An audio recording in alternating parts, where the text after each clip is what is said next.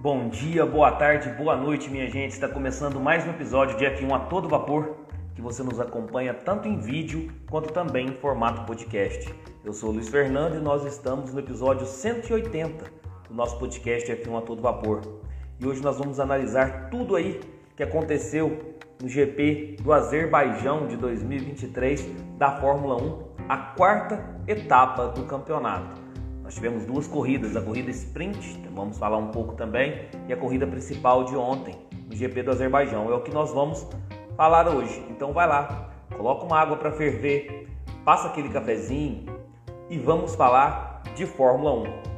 Hoje eu tenho um convidado super especial, na verdade eu tenho dois convidados especiais, né? Eu tenho, hoje eu vou falar com com Vinícius Bernardes e e, e, se tudo der certo também, eu acho que o, que o Egleidson do, do canal Somos F1 também vai participar conosco. Deixa eu estar tá convidando aqui o, o Vinícius. Deixa eu ver se ele já está presente. Aí o Matheus Bernardes falando que o Vini é fera. Nós já temos até fã-clube aí do, do Vinícius. Deixa eu dar um salve aí pro meu amigo o Cid Oliver aí. Fala, meu amigo. Salve. Salve, Vinícius, meu amigo. Quanto tempo, cara? Tudo bom? Boa noite, Luiz. Boa noite, amantes da, da Fórmula 1 e do automobilismo em geral. É, mais uma vez, um prazer estar aqui, né? Quanto tempo, né? Quanto tempo. O prazer é todo meu. A gente trocar essa ideia de Fórmula 1 com você é sempre muito bom. Você entende muito de automobilismo, entende muito de Fórmula 1. Já te falei isso nas outras oportunidades. Sempre participa conosco quando não participa ao vivo. Com o rostinho, participa aí no, nos comentários, né? E, e, é uma honra estar falando com você aí desse, mais uma vez sobre Fórmula 1. É, a gente está aqui, Luiz, sempre acompanhando, né? O, todas as tuas postagens, as lives, a gente está sempre participando, né? Nem sempre, como tu falou, com, com o rostinho aparecendo, mas a gente está sempre é, na expectativa de, de bons assuntos e que realmente tu consegues entregar, né, com boas entrevistas, é, bons conteúdos, então não tem como não te acompanhar, né, Luiz? E mais uma vez é, é muito gratificante estar aqui na, na presença é, dos nossos amantes do, do, do, automobilismo. Ó, o Egleidson tá, tá entrando aí agora também, então fiquei muito feliz desse teu convite, né, é, de estar na presença de vocês mais uma vez, né? Eu que agradeço, você já tem fã-clube aqui, né? Você já tem fã-clube aí, o Matheus Bernardo falando que entrou fera no início, sabe tudo de Fórmula 1. Já que é assim, já apresentei meu primeiro convidado para essa live de hoje, para a gente falar do, do, do GP do Azerbaijão. Nós temos aí um segundo convidado, já é, assim, carta marcada. Deixa eu, deixa eu aceitar aqui o Egleidson Alves, do canal Somos F1. Ele pediu para aceitar e já aceitei, meu amigo. Salve, Wegley, tudo tranquilo? E aí, rapaziada? Boa noite. O Vinícius já tá a caráter, tá? O Senna. É, nós vamos, nós vamos, é, nós vamos, nós vamos falar sobre, sobre isso aí também hoje na, na, na nossa pauta. Wegleison, tudo tranquilo, meu amigo? Graças a Deus, tudo bem. Cara, deixa eu te fazer uma pergunta. O Egleison, que já é papai uma vez e está prestes a ser papai pela segunda vez. Já nasceu! Já foi? já Aê! Meus parabéns, que beleza! Ele já está com 20 dias já. Ah, graças a Deus, que ótimo. ótimo, ótimo mesmo. Tô, tô é, eu, tô, eu tô com um pequenininho também em casa, então é, não é fácil não. É, é, e o Gleice está com dois. O seu é o Emanuel e o meu também é o Emanuel. Aí, ó. Justamente. O Emanuel tá, tá lá com cinco meses e tá numa, numa fase aí que depende muito da gente, né? É... Vinícius, tá diferente, tá com cabelinho cortado. Ô, oh, aí, cabelinho na régua, né? Como diz. Tem a caráter. Tem a caráter. Antes da gente começar, assim, a falar propriamente do, do GP, eu queria. Nós temos um convidado aí, né, o Egleison, o Vinícius, e eu queria que ele só, assim, brevemente, Vinícius, me falasse o que você achou do meu Cruzeiro aí de Minas Gerais batendo o Grêmio do Rio Grande do Sul do Campeonato Brasileiro. Pois é, rapaz. Tu sabe que para mim não foi surpresa esse futebol que o Cruzeiro apresentou contra o Grêmio, né? Eu já vim acompanhando o Cruzeiro desde o final do, do, do ano passado, né? Na, na, Série B e agora na Série A, né? É, e o último jogo do, do, Cruzeiro antes do Grêmio foi justamente contra o Corinthians e eu vi um, um grande jogo do Cruzeiro, né? Foi uma, uma, uma derrota ali no, no, no, é, injusta, vamos dizer assim, porque o Cruzeiro jogou Sim. muito futebol, né? Então eu já esperava um embate entre Grêmio e Cruzeiro, é, como a gente diz aqui no Sul, né? Pegado, né? E uhum. realmente o Cruzeiro, quando começou o Campeonato Brasileiro, antes de começar o campeonato desse ano, todo mundo colocava o Cruzeiro entre os rebaixados, os possíveis rebaixados, né? E não, eu vejo Sim. o Cruzeiro é, na parte de cima da tabela, assim, na parte intermediária, eu digo, né, o, o Luiz? É, eu vejo hoje o Cruzeiro com esse, tem um bom time, tá bem entrosado, entrosado, e eu acho que é, tem tudo para brigar por uma vaga aí a Libertadores, ou ficar naquele sétimo ou oitavo lugar como o Grêmio está agora. Eu acho que é mais ou menos por aí.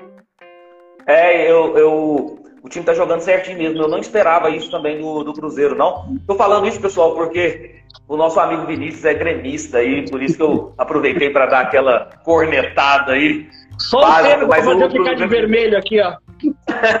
Verdade, verdade. Eu, eu, Sem eu, mais delongas. Eu, ia Foi, falar isso, mas você mesmo já se entregou. Pessoal, vamos lá então. Quem tiver alguma pergunta, comentários, passem na, eh, na, nessa, nessa ponte de interrogação, que é mais fácil da gente estar tá, tá lendo o comentário e a pergunta de vocês. E podem estar interagindo com a gente aí. A gente gosta de live assim, que o pessoal interage com a gente. Então nós vamos falar da, das duas corridas, né?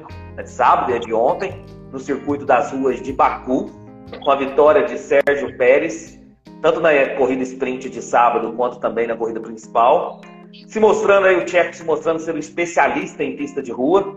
Se eu não me engano, é a quinta ou sexta vitória dele. E ele só tem uma vitória, é no Sakir, sem ser pista de rua. Então, é, se mostrando especialista em pista de rua.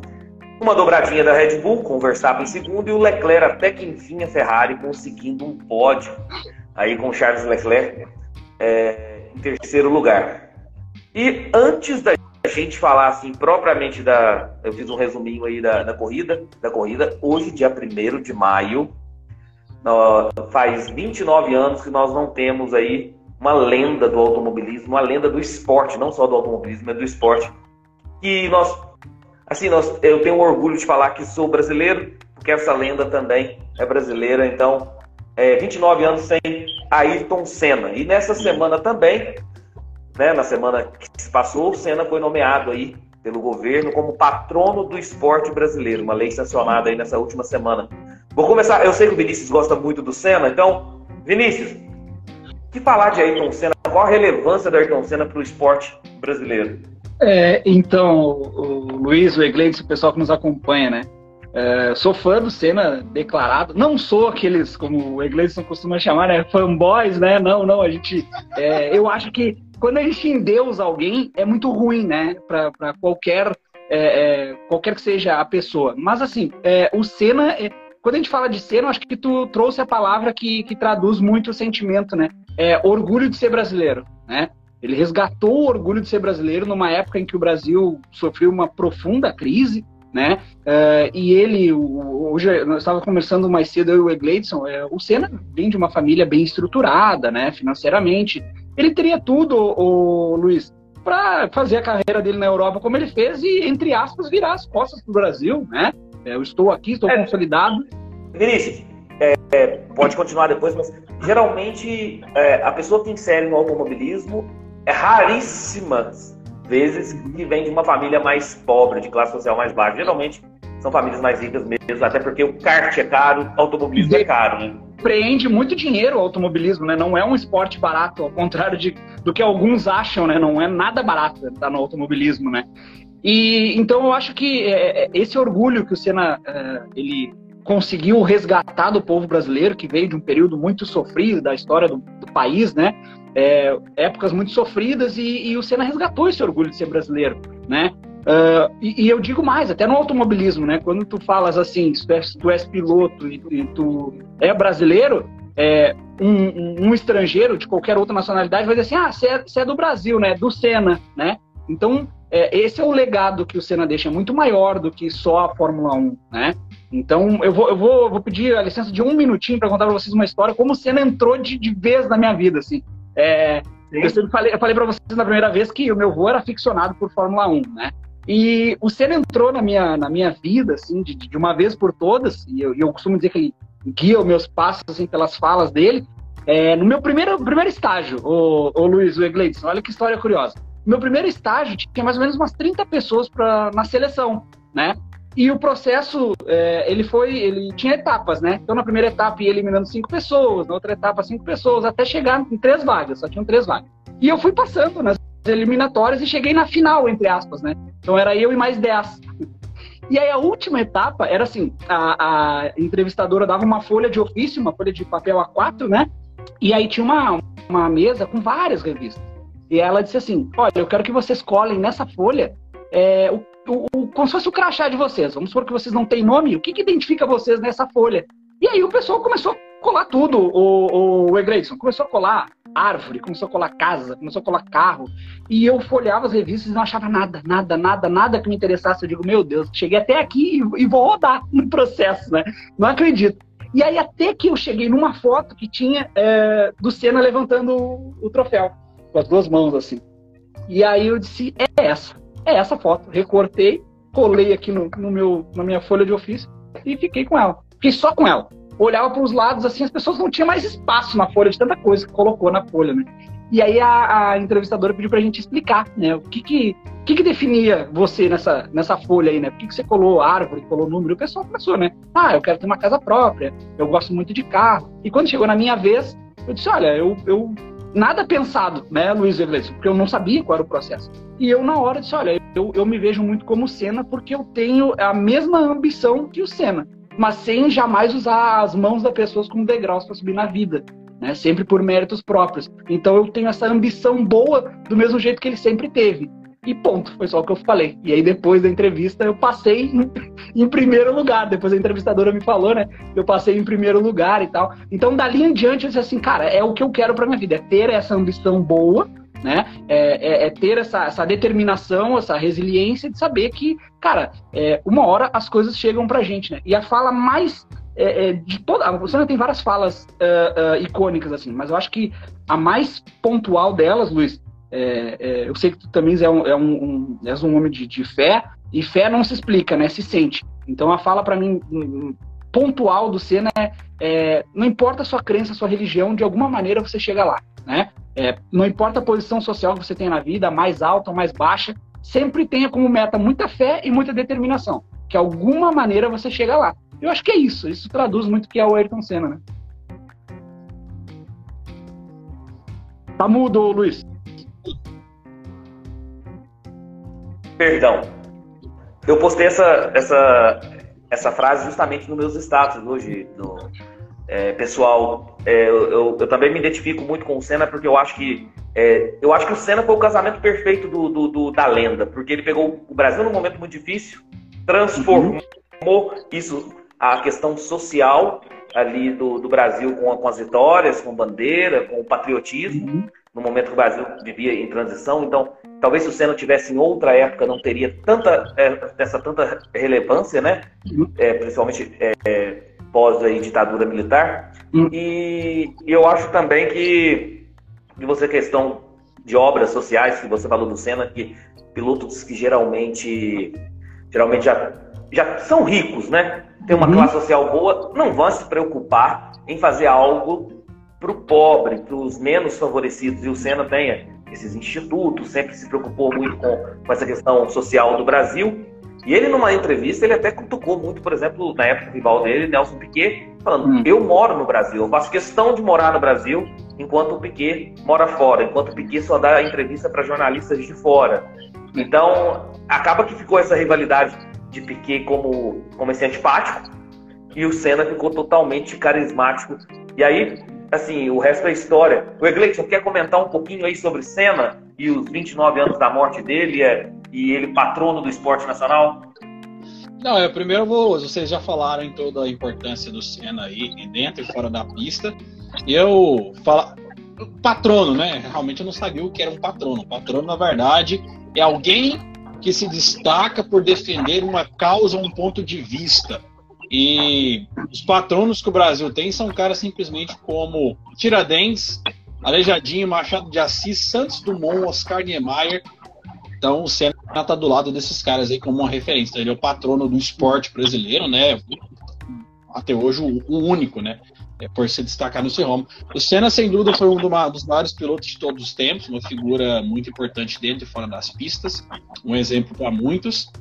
É, e também deixou um legado, né? A morte do Senna, querendo ou não, foi muito importante para a revolução técnica de segurança da Fórmula 1, que pode ter salvado muitas e muitas vidas depois que o Senna faleceu, junto com o Ratzenberger naquele fim de semana. E acho que não tem muito o que falar, né? Um cara que.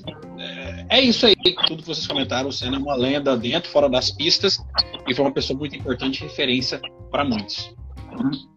O Iglesias, se você quiser tentar tirar o, o, fone e colocar de novo, tá dando um pouquinho de, de interferência pequena, dá para te ouvir Melhorou bem, agora? mas tão tendo um pouco, não tá tão limpo Melhorou. o som. Deixa eu ver. Melhorou. Melhorou. Melhorou, melhorou, parece que melhorou. Parece que Quer que eu fale de novo? É...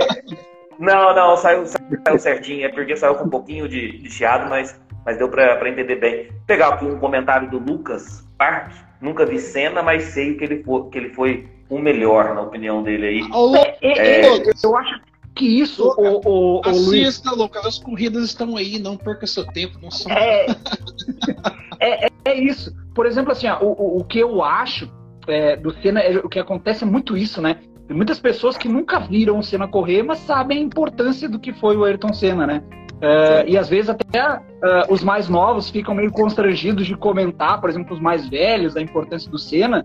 Meu amigo, você que é mais novo, você pode comentar de igual para igual com quem é mais velho que você. A informação está na palma da mão, né? Coisa que antigamente a gente não tinha, mas hoje está na palma da mão. Por exemplo, eu não nasci em 22 de abril de 1500, mas eu sei que o Brasil foi descoberto nessa época. Então, é, a informação, é, qual é o produto mais caro hoje em dia? É informação, né? Então, quando você tem informação, meu amigo, você pode debater com qualquer pessoa, né?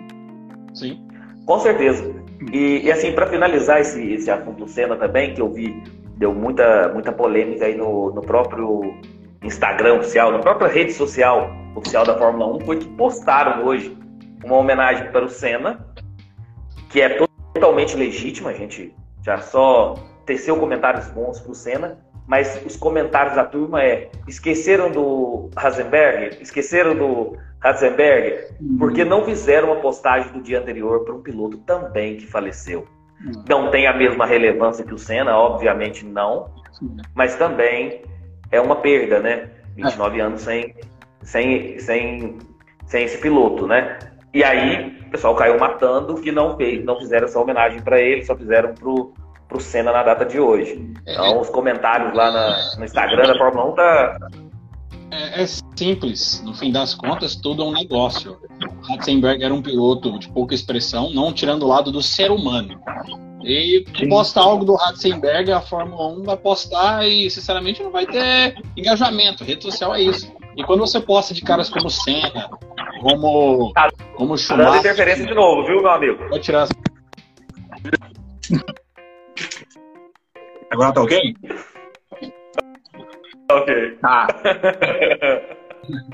É, então, assim, é tudo na rede social engajamento. Então, postar um, algo do Ratzenberger comparado com o Senna vai atrair muita coisa. Não tirando o lado do ser humano, o lado do esportista. Uhum. Cara. Infelizmente, as coisas são assim. É. É, mas aí, só, só um detalhe que, que, chamou atenção aí hoje na, nas redes sociais da, da Fórmula 1. Agora sim, nós fizemos aí essa Tá me ouvindo bem agora? Tá ok? Sim. Tá tranquilo. Vamos falar então da corrida de, de ontem, né? Depois a gente fala um pouquinho da sprint. O Egleison, eu acho que eu já sei a sua opinião. Vou começar por você. Gostou da corrida de ontem? Não, nota 5 facilmente, como todo fim de semana no Azerbaijão. É, o, o, formato, a gente vai falar de tudo, mas o formato como um todo eu não gostei. É, eu acho que é um formato para forçar um show. E nós vimos que de fato não deu show nenhum, nem a sprint e nem a corrida principal. Corrida bem morna, né? que o melhor momento, na minha opinião, foi a ultrapassagem que o Alonso fez em cima do Sainz. sem DRS, sem nada, num ponto que pegou sair de surpresa. Coisas que pilotos que não são da geração DRS conseguem fazer. Acho que no grid de hoje é só o Alonso que tem essa capacidade. Mas a corrida bem mais ou menos. É, vamos ser sinceros, o Pérez venceu porque teve o safety car, méritos dele, que controlou o ritmo da corrida com maestria, não deu chance para o Verstappen. Mas se também não tivesse aquele safety car, o Verstappen teria vencido e teria sido uma dobradinha da Red Bull com muita facilidade, muita tranquilidade. Mais uma na, na, temporada, né? Então, três dobradinhas em quatro provas, quatro vitórias da Red Bull, duas do Verstappen, duas do Pérez. Então, corrida nota 5 e bem. Uma corrida bem sonolenta, na verdade, é essa. Vinícius. Assino com o relator aí com relação à, à nota, né? É, para mim, nota 5 mesmo. E, e o Iglesias foi muito feliz quando ele disse que, é, como sempre é no Azerbaijão, né? É, é, é sempre isso. O Azerbaijão não traz muita novidade para a gente, muito menos muita expectativa, né? Uh, com relação ao formato, a gente pode conversar sobre e debater sobre uh, se é um bom formato enquanto show, que foi o Craig Leidson é, trouxe, né? É, e, em contrapartida, se é um bom formato para os pilotos. Para os pilotos, não é um bom formato, é um péssimo formato. Né? Então, quando a gente vê algum piloto A ou B reclamando, ele não está reclamando que ele está chorando. Não, é porque realmente é muito ruim para o piloto, porque os treinos livres, eles servem, eles podem ser chatos, assim, para quem é, é, não acompanha muito a Fórmula 1, é, mas os treinos livres servem para muitos testes, né? Com determinado pneu, com determinada, é, determinado balanceamento de freio, suspensão. É, então, eles simulam várias situações é, durante o final de semana nos treinos livres.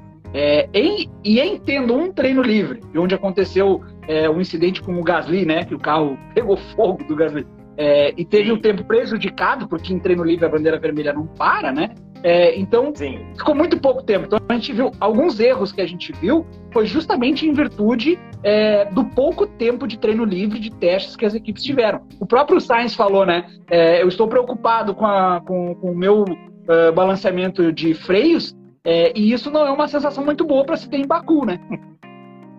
É, na verdade, você tocou um ponto interessante. Eu vou até, vou até assim colocar um outro argumento para ver o que a galera acha também em relação a isso. Vou primeiro explicar rapidinho para quem não, não sabe, ou para quem está acompanhando agora esse novo formato da sprint, que é o seguinte: a, a Fórmula 1 definiu que a, que a sprint agora seria da seguinte forma: final de semana com mais espetáculo, como o Egleison disse. Então, na sexta-feira, nós teríamos o, o Qualify, ou seja, o treino classificatório normal para a corrida principal, e a corrida principal no domingo do jeito que sempre foi. E sábado seria um evento à parte, onde nós teríamos uma, uma classificação própria, que é a classificação da sprint, que seria um treino classificatório da sprint, propriamente para sprint, e a corrida sprint.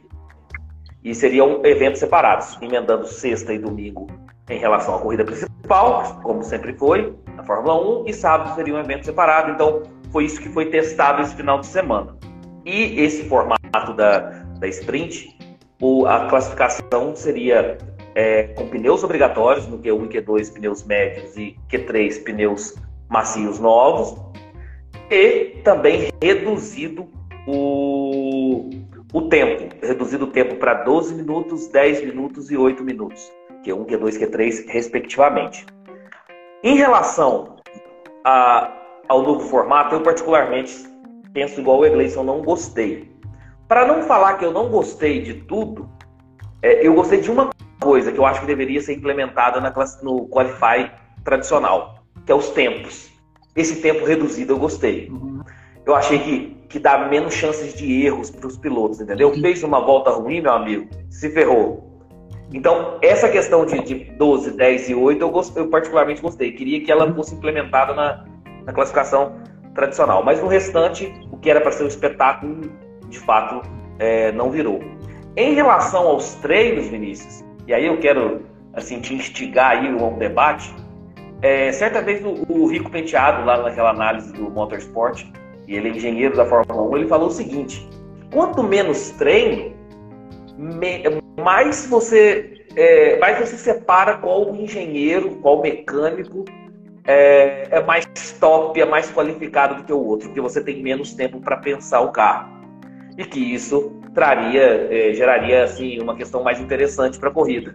É, eu vi nesse, nesse final de semana que, que nós tivemos é muita bandeira vermelha, muito erro. Talvez a falta de treino.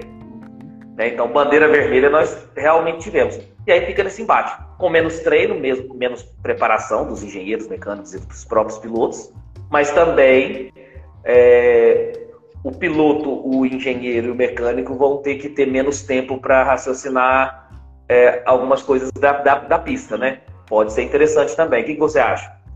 É, a minha única preocupação, vamos dizer assim, é, com relação a menos treinos livres, é justamente a questão dos freios, né? Uh, porque a gente sabe o quão essencial são os freios, o balanceamento de freios na, na, na, Fórmula 1. Então, quando um piloto como o Sainz, por exemplo, diz que não está confiante, foram essas palavras né, dele, né? Que não estava confiante é, com relação aos freios, isso preocupa bastante, porque aí tu pensas o seguinte, bom, então esse piloto ele não vai dar o máximo dele, é, porque daqui a pouco vai se preocupar com relação a alguma, algum ajuste de freios, né? É, acho que três treinos livres são muito. Né? Eu acho que não, não, não necessita de três treinos livres. Acho que pode sim ser, uh, diminuir uh, a quantidade de treinos livres. E eu acho que a escolha do final de semana uh, para implementar esse novo formato foi a pior escolha possível, né? Porque, meus amigos, se esse esquema é implementado em Silverstone, nossa, nós estaríamos aqui com outra fala, porque teria outro engajamento, né? É, ou aqui no Brasil, por exemplo. Então, tu, tu, instalar um sistema novo, um formato novo, num, num um circuito que é chato, que é modorrento, que, que não tem muitas é, é, expectativas de, de, de, boas corridas, realmente isso só traz o, o a expectativa, ela baixa consideravelmente, né? É, com certeza. E nós tivemos aí, por exemplo, o Logan Sargent é, batendo e não participando da, de uma corrida. Nós tivemos o Esteban Ocon por estar em regime de parque fechado, tendo que largar das, as duas corridas do pit lane. Então você acaba. É a, como tem o regime de parque fechado, muito curto o espaço de, de mudança do carro, realmente pode ser que comprometa até a questão da segurança, freio. A própria Aston algum... Martin, né, Luiz? A própria Aston Martin com problemas de DRS. Com, sem o DRS, né? Então, quer dizer, sim, sim. isso, isso é, é, um, é um ponto que eu quero fazer. É o seguinte: é, uma coisa é que o Egleison estava falando até sobre ajustes no carro, né? Isso, ok. Regime de parque fechado não se altera. Mas, por exemplo, no caso da Aston Martin, que fez um qualifying sem o DRS, isso é uma questão de segurança, né? Deveria ser, é, é, deveria estar no regulamento. Olha, se você não está com o DRS funcionando, você nem participa de, dessa sessão de, de, de, de treinos ou qualifying. Por quê? Porque, meus amigos, se, se essa asa ela não está funcionando, né? E essa asa móvel inventa de abrir num, numa curva, uma coisa assim, nossa, a gente ia ver cenas lamentáveis, né? De, de acidentes, né? É, com certeza. Hum. O Egleison quer complementar alguma coisa aí? Eu com o Vinícius nós estamos ah, vocês, falando aí bastante. Falaram basicamente tudo que eu penso em relação a esse novo formato. É, igual o Vinícius falou, botar isso numa pista de rua, sinceramente, não faz o mínimo sentido.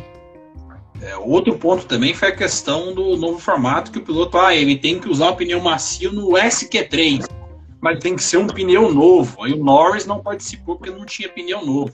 Qual a diferença do carro? E talvez também o Tsunoda, mas o Tsunoda, o Tsunoda. Não, chegou a, a é. não chegou a passar, então... Raciocina comigo, qual que é a diferença do cara usar um pneu de uma volta e o pneu ser novo, na segunda tentativa o pneu já vai ter usado. Entendeu? São coisas que eu paro e penso assim, o que, que, tem na cabeça do senhor Stefano Domenicali, que é o cara que dita essas regras hoje na Fórmula 1? É... Não sei. Até a hora que eu paro e penso, falo. Hum. E, outra coisa, em relação ao acerto dos carros que vocês comentaram, eu acho que o Rico Penteado tá certo em falar que traz essa imprevisibilidade, deixar as coisas mais imprevisíveis. Só que tem uma questão: quem que tem os melhores engenheiros? São as equipes de ponta. As equipes de grande porte. Então, quando uhum. você tem menos tempo para fazer o ajuste do carro, Ferrari, Red Bull, Mercedes, Aston Martin, é, que tem os melhores profissionais e talvez a Red Bull tenha o melhor carro, tá tudo mais fácil. Você vem para as equipes menores, como Williams, Alfa Tauri, Alfa Romeo, você vai com o tempo, se você esse formato, eu acho que o Dominicano quer colocar isso como um formato integral para todas as provas, na mente dele para 2024 é isso. Você vai trazer um gap maior entre as equipes, você vai trazer mais distância entre as equipes, que a chance de você encontrar um acerto, de você copiar um acerto, vai ser mais difícil. Então as equipes grandes vão ficar mais na frente, as equipes menores vão ficar mais atrás. É um formato que ele pode trazer mais distância no grid da Fórmula 1. E eles querem, eles querem fazer competitividade, só que estão tomando atitudes para deixar as equipes mais espaçadas. Não, não faz muito sentido. Não, é só pensar um pouco. É, é com certeza. E, e, assim, uma coisa que, além disso que você, que você disse, além de ter sido a pista de rua, pensa nesse formato com corridas, com dois, duas corridas, dois qualifies, onde engenheiros é, é, onde engenheiros, mecânicos, funcionários trabalham muito nesse novo formato. E nós já temos uma corrida final de semana do outro lado do continente, em Miami. Ah, para os pilotos, menos mal, porque eles chegam na quinta para coletiva de imprensa, geralmente.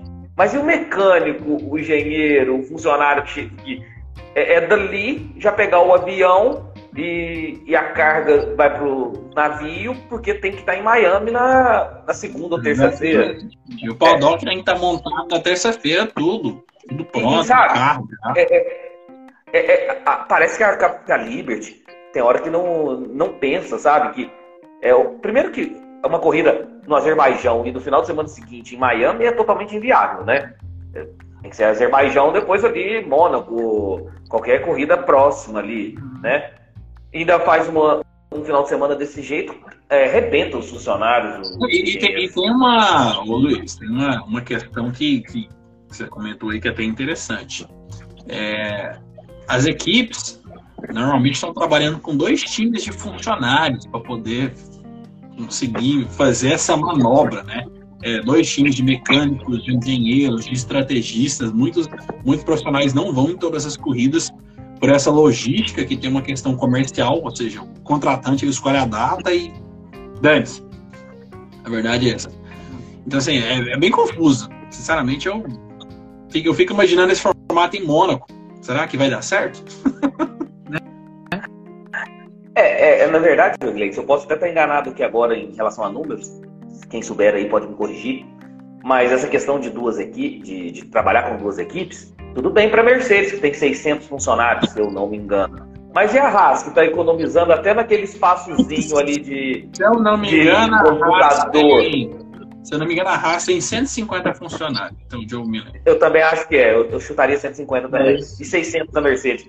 Acaba que você deixa muito mais discrepante a, a, o espetáculo que eles querem tanto, o espetáculo, você deixa discrepante. A Mercedes tem 600 funcionários, a Haas vai com 150, está economizando até no, naquela cabine ali, que eu esqueci o nome agora Pitwall. de cabeça ali. Pitwall, perfeito, ali. É, é, tá me entendendo? Acaba... E tem uma coisa também, que, por exemplo, a Fórmula 1 tem, eu acho que tem que valorizar o show extra pista, trazer aquela experiência para quem tá lá, eu aprovo demais, acho bacana. Mas é tanta pista enlatada que eles querem colocar no calendário, por exemplo, provavelmente Spa-Francorchamps não deve continuar pro ano que vem, ou talvez deve entrar numa espécie de rodízio com outra pista, se eu não me engano, talvez. Uh, pode ser com os Zandvoort, cara, Holanda. Eles estão pensando em fazer rodízio de algumas pistas. Aí você tem Spa-Francorchamps, que é uma pista, uma baita de um autódromo, e você fica com essas pistas maravilhosas como Miami, que vai ter final semana que vem, que tem uma toda estrutura, glamour, marina e que no final faz um traçado ruim, uma corrida horrorosa, que não tem expectativa de salvar a prova, e você vai perdendo pistas clássicas que trazem boas corridas. Eu estava vendo a etapa agora dos 6 horas de Spa-Francorchamps, do WEC, né, do Mundial de Endurance. Cara, Spa tá linda, pista. E aí a gente tem que ficar aguentando né, a Liberty querendo fazer um show, que eu acho que a longo prazo não vai ser muito bom para a Fórmula 1, que é botar essas pistas legais e tal, que não trazem corridas emocionantes. Aí daqui uns anos a Fórmula 1 entra numa queda, porque a tendência é, é a Red Bull dominar para 2025. A Fórmula 1 entra em é. queda, a audiência cai, eles peguem, pegam e vão vender a Fórmula 1 para qualquer um e a Fórmula 1 vai ter que se reinventar novamente. O, problema, Gleidson, disso tudo, eu concordo com você, eu tenho a mesma opinião em relação a isso, somente a questão de pistas, pistas clássicas e, e, a gente ter que engolir é, goela abaixo, como diz aqui em Minas, é, Miami, outros é, Las Vegas agora, e tudo por ser Liberty, ou então Oriente, é, país aí do, do, Oriente Médio, que a gente tem que engolir goela abaixo, tirando Hockenheim, por exemplo. Mas tem uma questão, o problema disso tudo é que eles estão lucrando. Tá dando Sim. engajamento, como você disse, em relação à questão do post lá da, mais cedo aí da, em relação ao assunto do Senna. Eles estão lucrando. Nós estamos vendo em quase todas as corridas recorde de público. As receitas e, e audiências aumentaram absurdamente, principalmente pós 2021, entre o embate clássico aí do, do Hamilton com o Verstappen.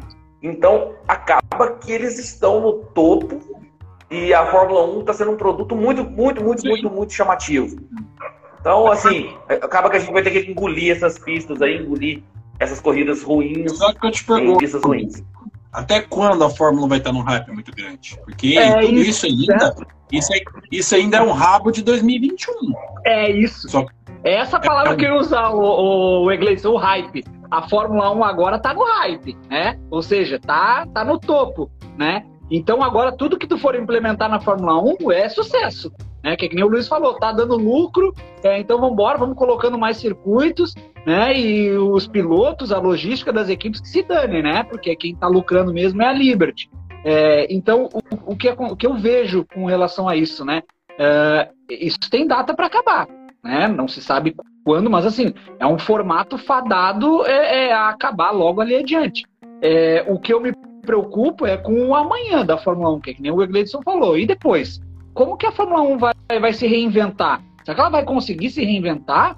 Sabe? Então, tipo assim, é, é, essas mudanças da Liberty enquanto show, é, a gente entende pelo lado de que eles querem competitividade, como o Egledson falou na fala anterior, né? Uh, mas, ao mesmo tempo, a, a, gente vai ver cada vez mais, o, o Luiz, o Egledson, o pessoal que nos acompanha, a gente vai ver cada vez mais interferências da Liberty, da FIA, é, no modus operandi de cada GP, no, na, no desespero, na ânsia de criar competitividade.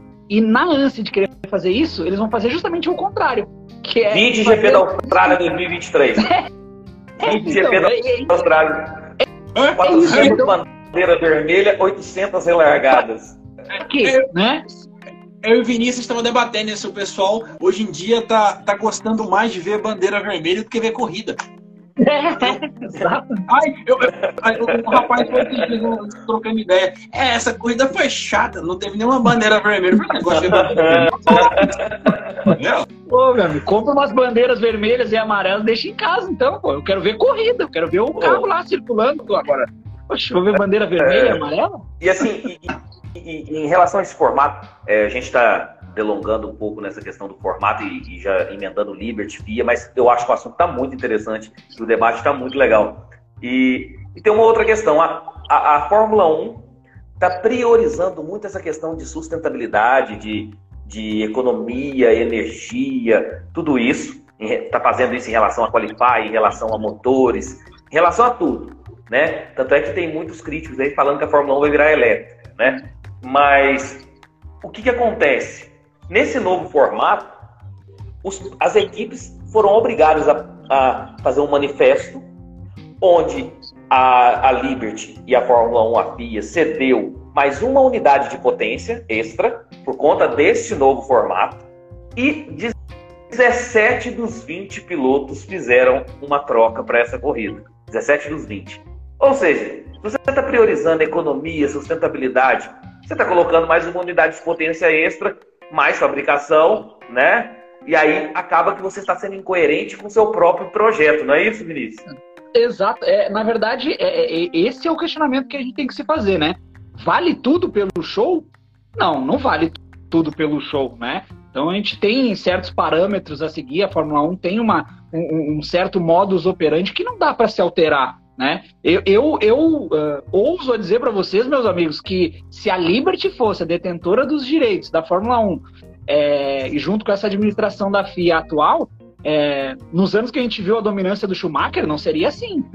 Porque eles iriam agir de, de tamanha forma queria alterar esse, esse, esse trajeto todo de, de, de títulos e vitórias é, com a dominância da Ferrari, né? Então, e, e, também da, da Mercedes agora, mais recentemente, né?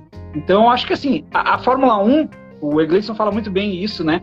É, e quem não conhece, uh, por vezes acaba estranhando alguma dominância. A Fórmula 1 é feita de dominâncias, né? De, de equipes. Ela é cíclica. É, o que acontece é que a dominância vai passando de mãos em mãos, né?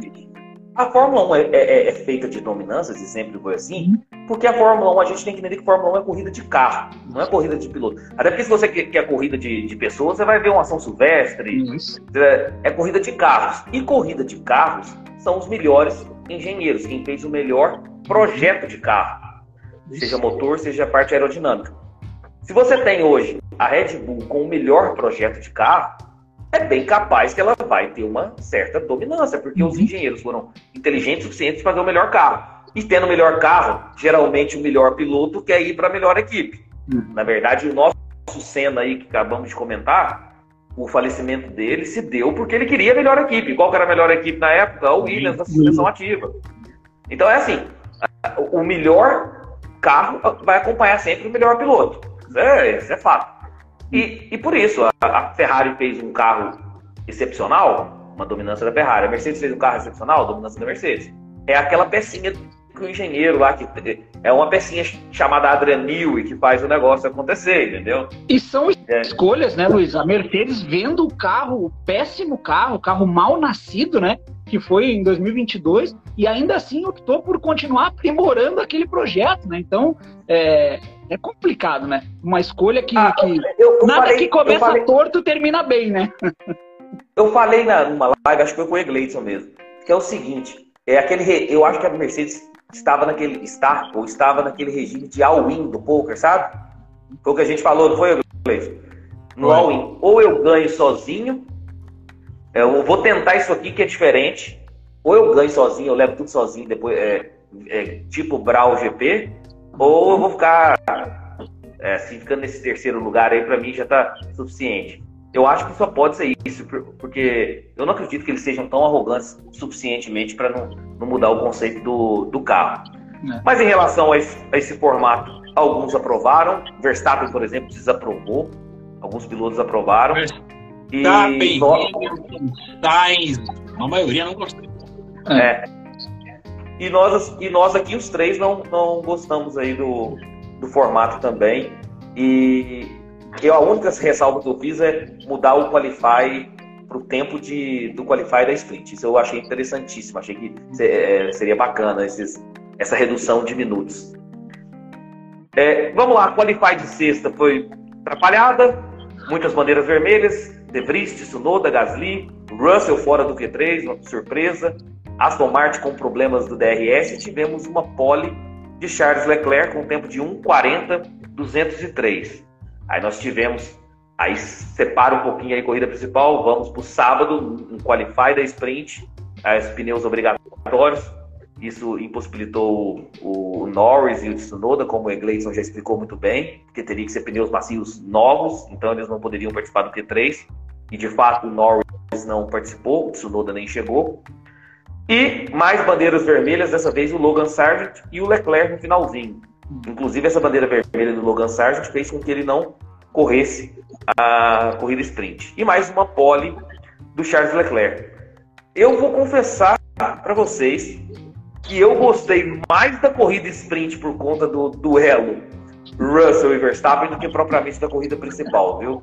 Pelo amor amor de Deus, é, porque foi muito morno no final de semana. Você também gostou da corrida sprint nessa questão, Iglesias?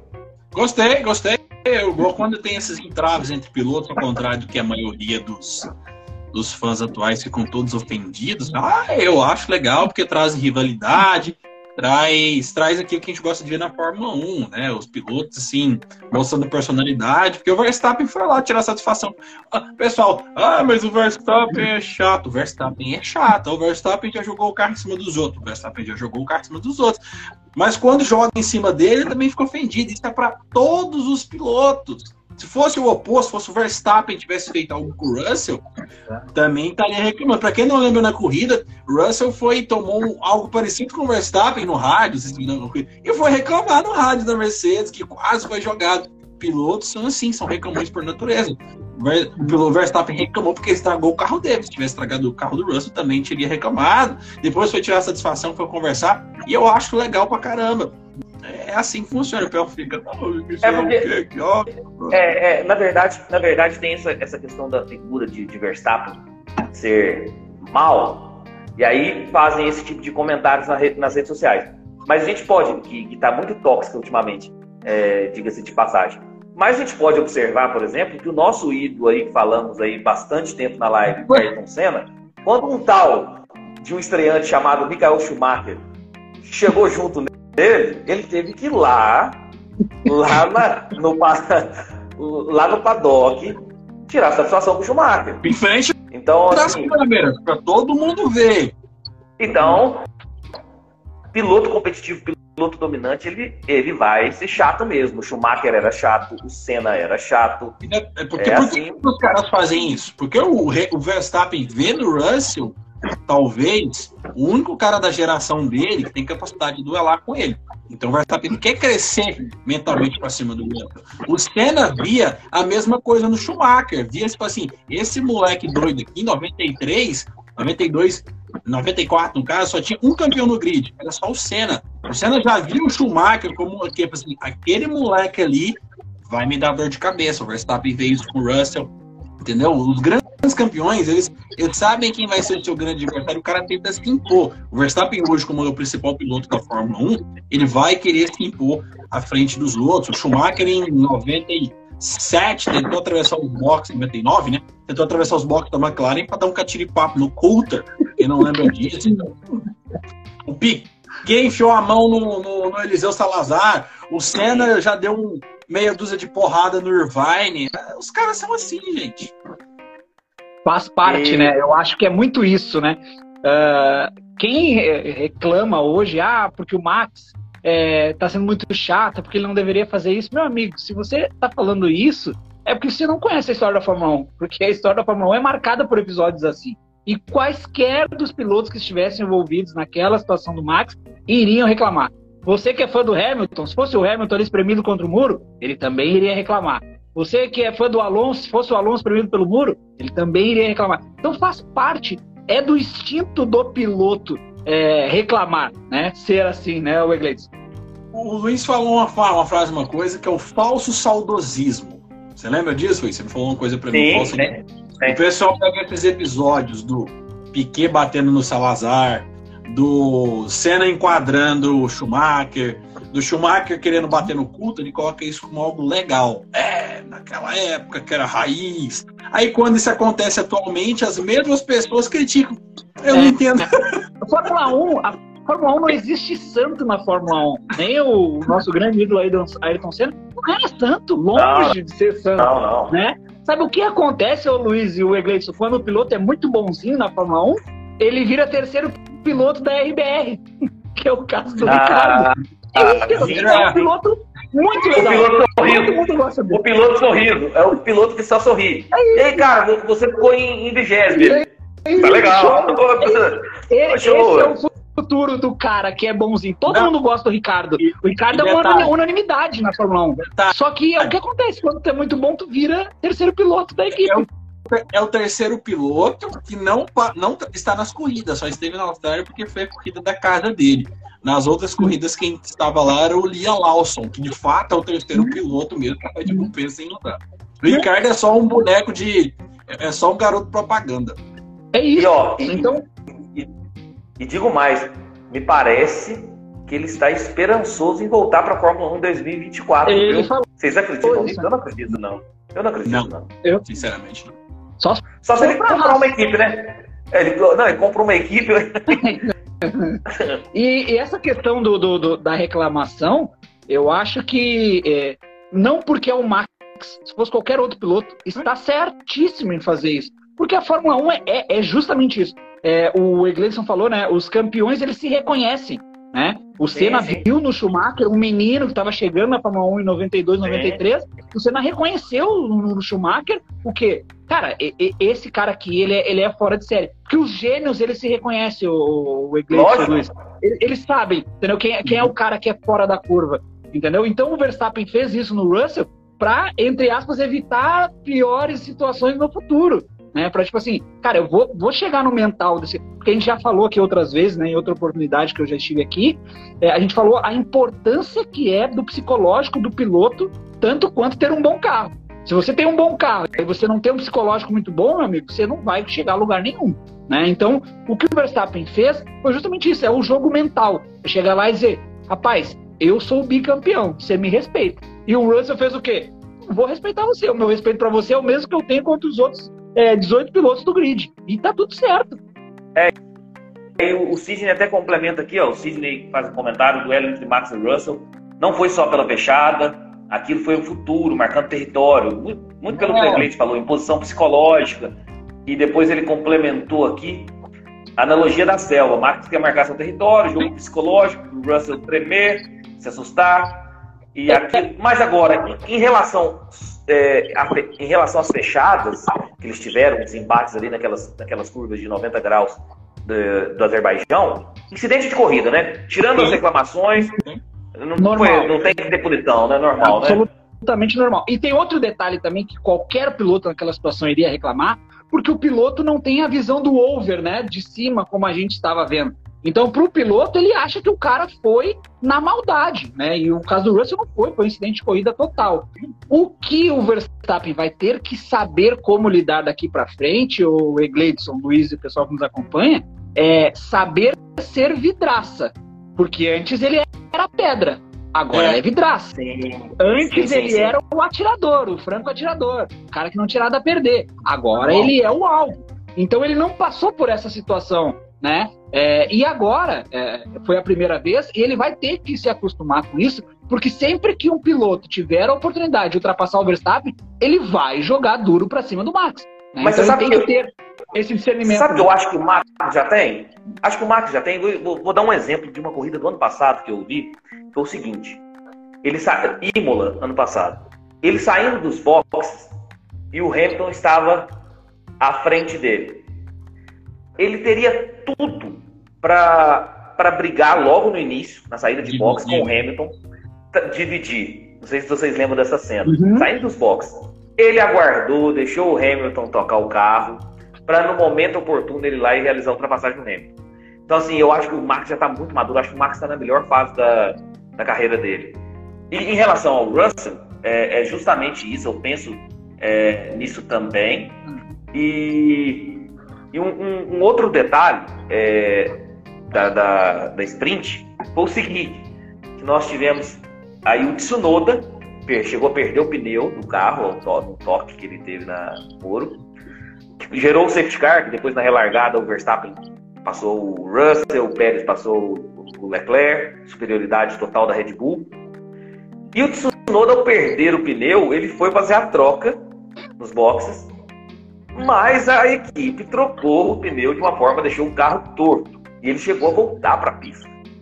E aí eu pergunto para vocês: isso geraria, não gerou punição? Vocês acham que deveria gerar alguma punição, seja financeira para a AlphaTauri ou para o próprio Tsunoda, porque botou em risco tanto ele quanto os demais pilotos do grid? Quem quer começar essa aí?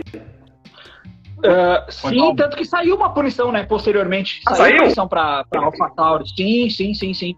Eu não, eu não vou saber precisar os valores, mas era alguma coisa em torno de 5 mil. Eu não quero mentir para vocês, mas acho que é 5 mil euros, uma coisa assim. Mas saiu uma punição é, para AlphaTauri, né, por esse. É, a gente pode dizer que até foi um unsafe release, né, um, uma largada, uma, soltou dos boxes de forma insegura, né. É, então, é, outro episódio surreal, já que a gente está falando disso, né? é, foi o Ocon entrando nos boxes. O que, que, era aquilo ali? A gente voltou nos anos 90, tava cheio de Cara, gente no meio dos boxes. Eu me senti no túnel do tempo. Eu disse, rapaz, entrei em 94 aqui de novo e tá cheio de gente no, no, no, nos boxes. Como assim, né? A FIA parece que vai investigar isso. Parece que a maioria ali eram fotógrafos e tal, que já estava dando a corrida como, como certa, já sem nenhum tipo de. E eles estavam disputando volta rápida. Na verdade, você sabe quando a corrida é ruim? Quando a gente, quando a transmissão fica focando em quem vai fazer a volta rápida. É, é, isso aí você já sabe que a corrida é ruim. Ficou ali, o Russell entrou nos boxes para tentar a volta rápida, Sainz entrou nos boxes para tentar, Ocon. estava tentando a, a, volta mais rápida. Quando começa a focar só no piloto que está tentando fazer a volta mais rápida, a corrida é ruim. Porque você não tem, você não tem disputa lá na ponta, você já está é, consagrado, né? E eu acho que foi muito por conta disso. Eles não esperavam, mas a FIA prometeu investigar, porque realmente foi algo inacreditável. E um outro detalhe que eu quero chamar a atenção, não sei se vocês viram na transmissão, a, aquela grade onde, onde se falaram que as equipes não poderiam pendurar mais para comemorar a vitória, uhum. não adiantou de nada essa regulamentação da FIA, porque a Red Bull estava todos os funcionários pendurados lá, saudando a vitória do, do Sérgio Pérez. Vocês viram isso? Sim. Sim. Foi mais ou menos como a regra de a regra de não poder mais usar anéis e piercings, né? que não não é, se aplicou de fato, não, né? Com certeza. Que o com certeza. Hum. O, o, deixa eu ver se eu tenho mais alguma, algum detalhe aqui do, do da sprint. Eu acho que. 5 mil euros. Não entendi, Wesley? 5 mil euros a punição do Tsunoda. 5 mil, aí. Ah, é? Então, não menti pra vocês. eu achei que nem teria punição. Ainda teve uma punição. Também dinheiro de pinga, né? Nada. 5 mil euros pro, pro AlphaTauri é dinheiro de pinga. Nada. É, nada. Acho que em relação à, à sprint, a gente falou os principais pontos, né? Então aí nós tivemos um, o Sérgio Pérez, venceu a, a corrida sprint também. E agora um pouquinho da corrida principal aí, os principais pontos Ô, que Luiz, a gente vai. Luiz, é. Desculpa te Pode interromper. Falar. Desculpa te interromper, é isso, mas só um detalhezinho, antes da gente entrar na, na, na feature race, né, na corrida principal, uhum. é, eu, eu, eu, eu, estranhei muito a atitude do Max, tá, de, de dividir a, a curva com as curvas, né, com o Russell, é, porque em outras vezes ele já deixou adversários passarem, né, deixa um exemplo até agora aqui de Imola, ano passado, mas eu acho, e aí entra um detalhe, eu acho que o Max agiu dessa forma porque ele viu que largou mal. Então foi a frustração da largada ruim e aí logo em seguida de perder a posição. Eu acho que se ele tivesse largado bem e o Russell tivesse dividido com ele, ele naturalmente deixaria o Russell passar, porque ele sabe que tem mais carro. Mas eu acho que é a frustração inicial de, putz, eu já cometi esse erro na largada. Eu não vou cometer outro erro de perder essa posição aqui, entendeu? Eu acho que uma coisa acabou impactando na outra. Não sei se é a opinião de vocês também, né? Concordo. Sim. Concordo. E, e tem outra coisa também. É, eu acho também que o Verstappen começou. Primeiro, acho que ele não, não tem boa relação desde o ano passado com o Sérgio Pérez já. E eu acho que ele começou a ver que o Sérgio Pérez pode ser uma pedra no sapato também. E que de fato em pistas de rua. Eu, por exemplo, acho, eu não acho o Sérgio Pérez um piloto excepcional, como o Verstappen, como, como o Russell, como o Leclerc, como o Hamilton, como o Alonso. Mas é um bom piloto. E outra coisa, bons pilotos podem ganhar campeonatos de pilotos excepcionais. Vide 2016. Uhum. Nunca achei Rosberg excepcional. Mas o Rosberg entrou no jogo psicológico do Hamilton, fez um jogo psicológico tamanho que ele conseguiu ganhar do Hamilton, no campeonato. Então, assim, eu acho que também o Verstappen queria ali mostrar serviço, porque ele está começando a. E eu acho que o Sérgio Pérez não. Ele vai ser o segundo piloto porque ele não tem o talento do Verstappen, mas ele não quer ser o segundo piloto. Ele está fazendo de tudo para para pesar a paciência do, do, do, do Verstappen, da, é, né? Eu acho que pode ser isso também. O próprio Pérez falou, né, que ele sentiu a pressão que o Verstappen estava fazendo no, no, no, nele, Pérez, né, é, durante toda a corrida, tanto que ele e o próprio Verstappen, é, por várias vezes, beliscaram o muro ali, né, então ele disse que isso foi fruto de, de, de puxar o máximo que ele tinha, né, do, do, carro e dele próprio, né. Então, esse jogo mental, sim, eu acho que, está ocorrendo muito dentro do, dos boxes da RBR. É. E, é, e, e, Vinícius, agora então, a gente passando para a corrida principal, nós tivemos uma largada limpa ali na, no pelotão da frente, só tivemos uns toques ali pro, mais para o final do pelotão. E uma corrida até então muito tranquila, Red Bull totalmente dominante, o Leclerc não tinha o que se fazer. É, em ritmo de corrida não, não dá, não tem nenhuma equipe que supera a Red Bull. O, até que nós tivemos o, o, o safety car por conta do abandono do De Vries.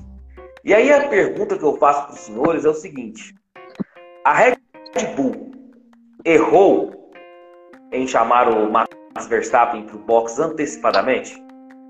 Sim, e o próprio Christian Horner comentou, né?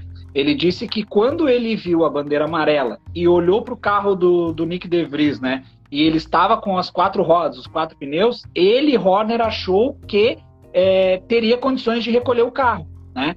Uh, e aí, por isso, ele, ele chamou o Max nessa bandeira amarela, porque ele não achou que teria um safety car, né? Só que realmente não, não tinha condições do, do, do De Vries continuar.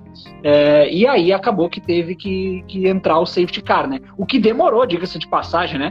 Demorou a decisão do, pro, pro, da entrada do safety car, né? Então isso com certeza prejudicou a, a, corrida do, do Max, né? Fica três voltas com o virtual safety car, aí depois coloca o safety car. Aí continua. A direção de prova da Fórmula 1 continua, ó, beleza. Excelente. Cada vez. E, e, eu acho que, além, da, além do, do, erro da Red Bull, que você já explicou muito bem aí a questão do, da, da entrevista do Christian Horner, teve uma questão também. Essa ânsia mesmo do Verstappen em, em superar o Pérez, e tá certo, o espírito de campeão, fez com que ele desgastasse, desgastasse mais o, os pneus também.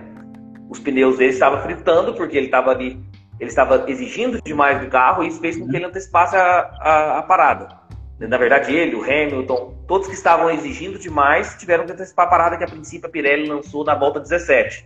Uhum. E acho que o Max foi na volta 11, o Hamilton foi na volta 10, algo assim. E teve, teve essa questão também. Mas uma outra coisa que me chamou a atenção da corrida, e isso na verdade me chamou a atenção do ponto de vista ruim do espetáculo. Na metade da corrida, ou seja, na volta 26, com safety car, ou seja, nós tivemos a aproximação dos carros em safety car. Na metade da corrida, volta 26, considerando o safety car, o Pérez tinha 14,3 segundos para o terceiro colocado, que era o Charles Leclerc. Cara, depois que eu vi isso, realmente a gente tem que assistir a temporada do ponto de vista do segundo, terceiro, quarto e em diante, né? É, sim. Eu, eu até achei em determinado momento, o, o Luiz Egleitson, que é, a Red Bull ia abrir tanto da, da, da, do Leclerc, da Ferrari, no caso, que daria tempo de fazer um outro pit stop. Eu disse: olha, eu acho que eles estão abrindo tanto, daqui a pouco eles vão chamar o Max para fazer o pit stop, o Max vai botar pneu macio é, e vai para cima do Pérez, sabe? É, porque tamanha discrepância de, de, de, de velocidade de uma equipe para outra, né? Com certeza. É. Isso, isso acaba sendo muito, muito, muito, muito ruim pro, pro, pro esporte, porque a Red Bull está muito descomparada.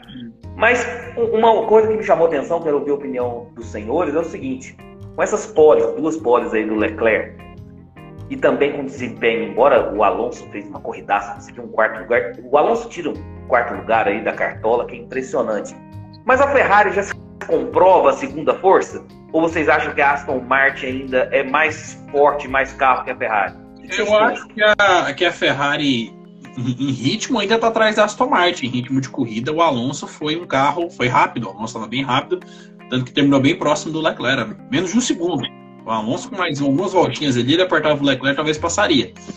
Só que eu acho que a Ferrari vai ser a vice-campeã de construtores, por, dois, por um motivo específico: a dupla de piloto. Stroll. Motivo Stroll. Porque o Sainz não é brilhante, mas ele fica ali próximo do, do Leclerc, ele fica em uma posição atrás, duas posições. E o, enquanto o Alonso está andando em quarto, o Stroll está andando em sétimo, em oitavo. Então acho que vai definir, vai, talvez a Aston Martin brigue mais com a Mercedes pelo terceiro posto ali do campeonato, pelo fator Stroll. Pesa muito. E a, a Mercedes tem Hamilton e Russell. Então isso aí pode pesar na balança. É, eu acho que é justamente isso. É, o, o, grande detalhe, e aqui abre-se um parênteses, né? É, o Sainz está muito pressionado, né? Eu vejo o Sainz assim numa, numa ânsia desesperada para comprovar serviço, sabe? E, e, e, isso pode acabar, acabar atrapalhando o, o, o, próprio Sainz, né? Que é como o Egledson falou, é um bom piloto, né? Uh, mas essa pressão demasiada que ele se coloca é, acaba fazendo com que o piloto não tenha uma, uma concentração 100% na corrida, né? Então pode ser um fator que o prejudique mais ali adiante, porque conforme passar o tempo e o Leclerc assumir a condição de é, terceiro, segundo piloto brigando ali com o Pérez né, no campeonato, é, pode ser que o Sainz acabe se desesperando ainda mais, né? Não, e uma coisa, Vinícius, e na corrida, eu tô olhando aqui a tabela, o Leclerc terminou a 21 segundos do Pérez. O Sainz terminou na quinta posição atrás do Alonso, com 45 segundos atrás do Pérez. Nós estamos falando em 24 segundos que o Sainz tomou do companheiro de equipe. Dá meio segundo, provavelmente. É. E assim, é, a Ferrari, antes, antes desse GP, te, tinha o pior início de temporada desde 2009 e o Leclerc o pior início de temporada da carreira. Nem de Alfa Romeo ele, te, ele teve uma, ele, um início de temporada tão ruim quanto ele, como, como ele estava tendo até esse pódiozinho que ele conseguiu aí ontem. Só uma coisa, E- Luiz. Pode mandar. Senhor, senhor Nick De Vries está se mostrando uma decepção gigantesca. Gigantesca. Eu E- sei que o Nick De Vries é um piloto experiente, campeão da Fórmula E. Eu não esperava que ele fosse andar na frente do Tsunoda, talvez. Primeiro, a estreia dele na Fórmula 1. Mas a quantidade de erros do De Vries ela tá assustadora. Ela tá assim, tá, tá, tá- tá muito latente. Se ele continuar nessa tocada, não se surpreenda se o De Vries só fizer essa temporada da Fórmula 1. É. Eu- Aí o Ricardo, aí, o Ricardo, o Ricardo tá querendo vaga.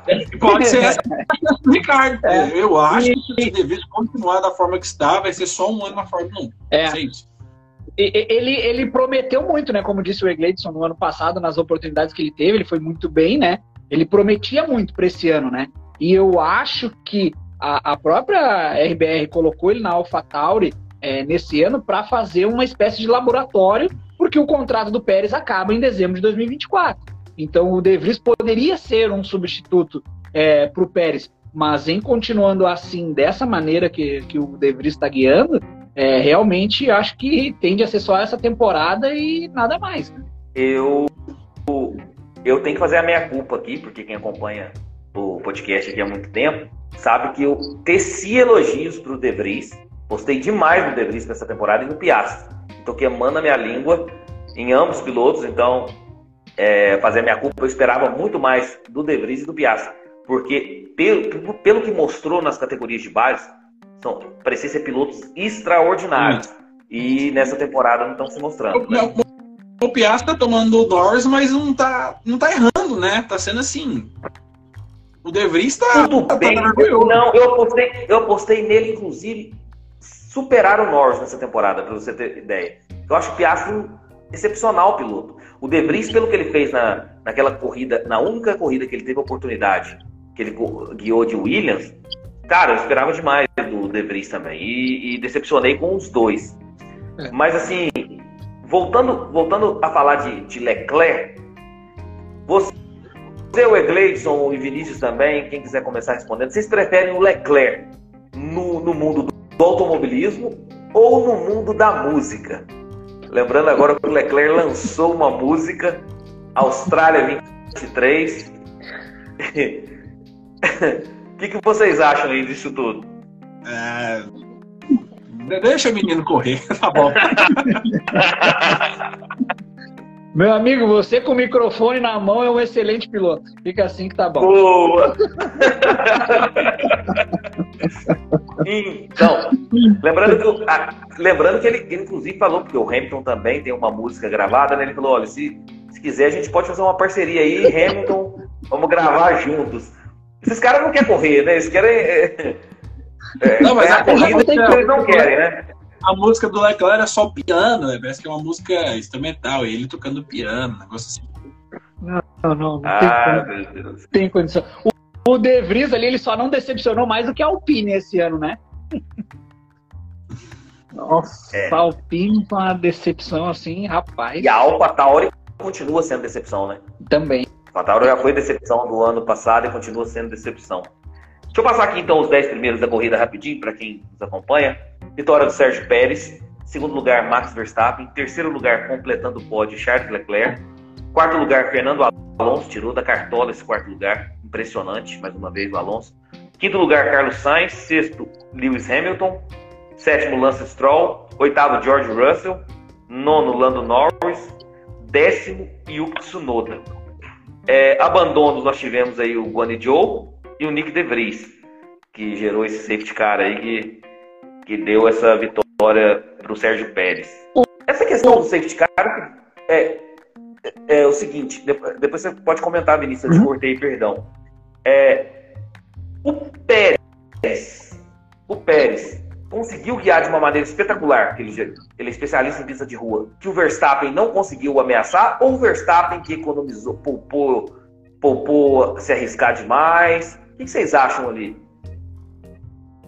eu vou falar o que o Verstappen falou. O Verstappen falou que tentou pressionar o Pérez, que no finalzinho ele viu que tinha mais ritmo, né? Justamente nessa questão de a Red Bull orientou os dois a economizar pneu para não precisar fazer uma, uma, uma, parada.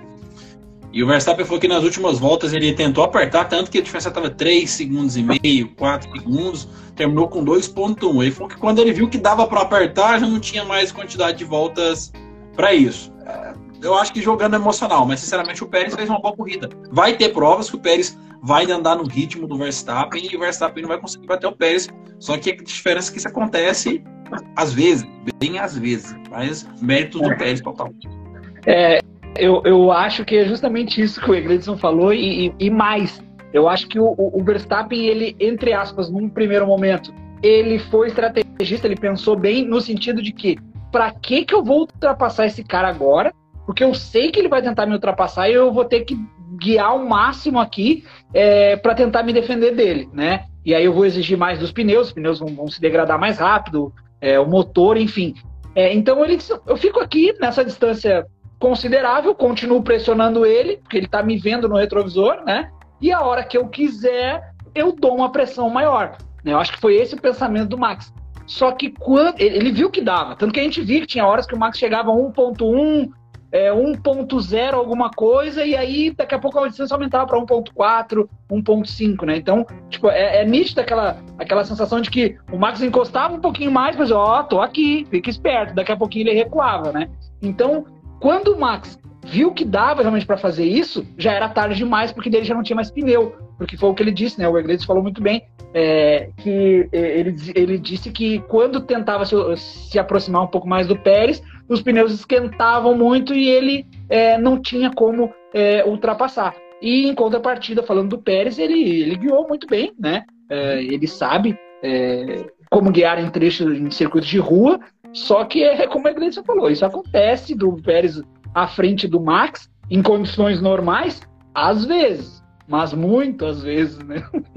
É, mas isso, aconteceu também na, na Arábia Saudita, se vocês se recordam, na segunda etapa do, da, da, temporada. Ele, o Verstappen também não conseguiu o ritmo de alcançar o, o Sérgio Pérez, e foi a vitória aí do, do Pérez também na, na, na Arábia Saudita. Ô, o piloto do dia. Pode, pode falar. O, Pérez, o Verstappen sabe que o único adversário dele é o Pérez. Eu acho que é muito cedo para o Verstappen criar disputas desnecessárias dentro da Red Bull. Exato. Não faz sentido ainda. E tem outra coisa, Guilherme. E pista de rua são poucas, né? São poucas. se fosse a 15 etapa do campeonato, só os dois vão disputar o campeonato, eu tenho certeza que a postura do Verstappen seria completamente diferente. Exato. Agora exatamente, exatamente. Estamos na quarta etapa. O que, que o Verstappen ganharia em tentar atacar o Pérez? O Pérez está meio com sangue no zóio, como o pessoal fala. Uhum. Poderia bater, poderia estragar a corrida dos dois. Quem sairia do prejuízo seria ambos. Então acho que é muito cedo ainda. O Verstappen ainda tá, como você falou, amadureceu, tá. Não, não é o momento. Não é o momento disso ainda. Não, Sabe quando o Senna foi tricampeão? Senna foi, aproveitando, né? Fazer uma analogia aí é, sabe quando o Senna foi tricampeão e deixou o Berger ultrapassar? Tipo, e o Galvão falou, eu já sabia, já sabia. é mais ou menos isso que o Egledson falou, né? Se traduz nisso. Tipo assim, deixa o Pérez ter algumas alegrias durante o ano, porque o campeão a gente sabe que vai ser o Max, entendeu? É, só se há, se, se houver alguma catástrofe é, para o Max não ser o campeão. Tá tudo se desenhando para isso, né? A gente não sabe como vai ser o segundo semestre, enfim. Mas é, eu acho que é muito isso deixa o Pérez ter algumas alegrias, deixa ele dar algumas risadas aí, é, porque o Pérez é aquele piloto assim, ó, você não pode motivar demais ele e você não pode é, deixar ele muito de lado, entendeu? Então tem que ser aquele é, intermeio ali entre motivar muito e deixar ele de lado. Então, só para não alongar muitas coisas, a gente vê a diferença do Pérez, do Pérez pro Verstappen, você tá uma corrida de cada um. O Verstappen largou em 15 no GP da Arábia Saudita e terminou empurrando o Pérez. O Pérez Sim. saiu do fundo do pelotão no GP da Austrália e pegou um P5 por causa de muitas confusões no grid, que ele estava disputando a oitava posição e não conseguia se aproximar do Stroll. Peguem essa, essas duas coisas como referência que eles vão entender a diferença dos dois pilotos. É isso. Sim, e isso vai na, é, essa, essas nossas respostas foi muito de, de acordo aqui, que vou até já confirmar para os três aqui, da pergunta do Eunata aqui, ó. Já podemos dizer que a temporada 2003 será disputada entre as duas Red Bull? Com certeza. E Sim. além do que o, que o Egleison e o Vinícius falaram muito bem, eu mencionei mais, mais cedo na live os 13 segundos, se eu não me engano, na, na metade da corrida com o safety car que o Pérez estava colocando no Leclerc. E, e, talvez se fosse o Verstappen não seria 13, poderia ser 18. Então, assim, é, é óbvio que a Red Bull assim está muito, muito, muito, muito à frente da, das, das demais equipes. Piloto do dia foi o Sérgio Pérez. E aí eu quero a opinião de vocês. Já vi aqui pessoal no chat colocando Dom Fernando Alonso. Piloto do dia para você, o Egleison. A votação Alonso. popular deu Sérgio Pérez. Alonso. Alonso. Alonso. Vinícius.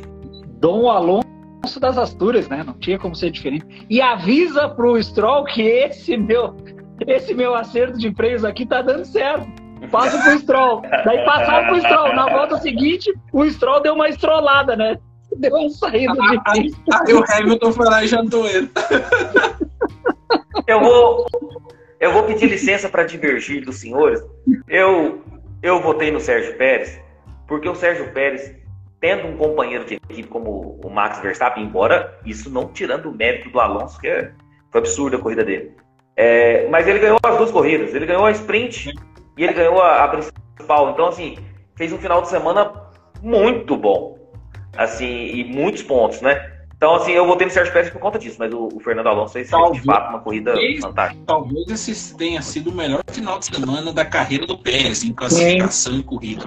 Com, sim, concordo, concordo, concordo. Em concordo termos de glamour, em termos de glamour, não, né? Porque ele ganhou o Mônaco ano passado, né?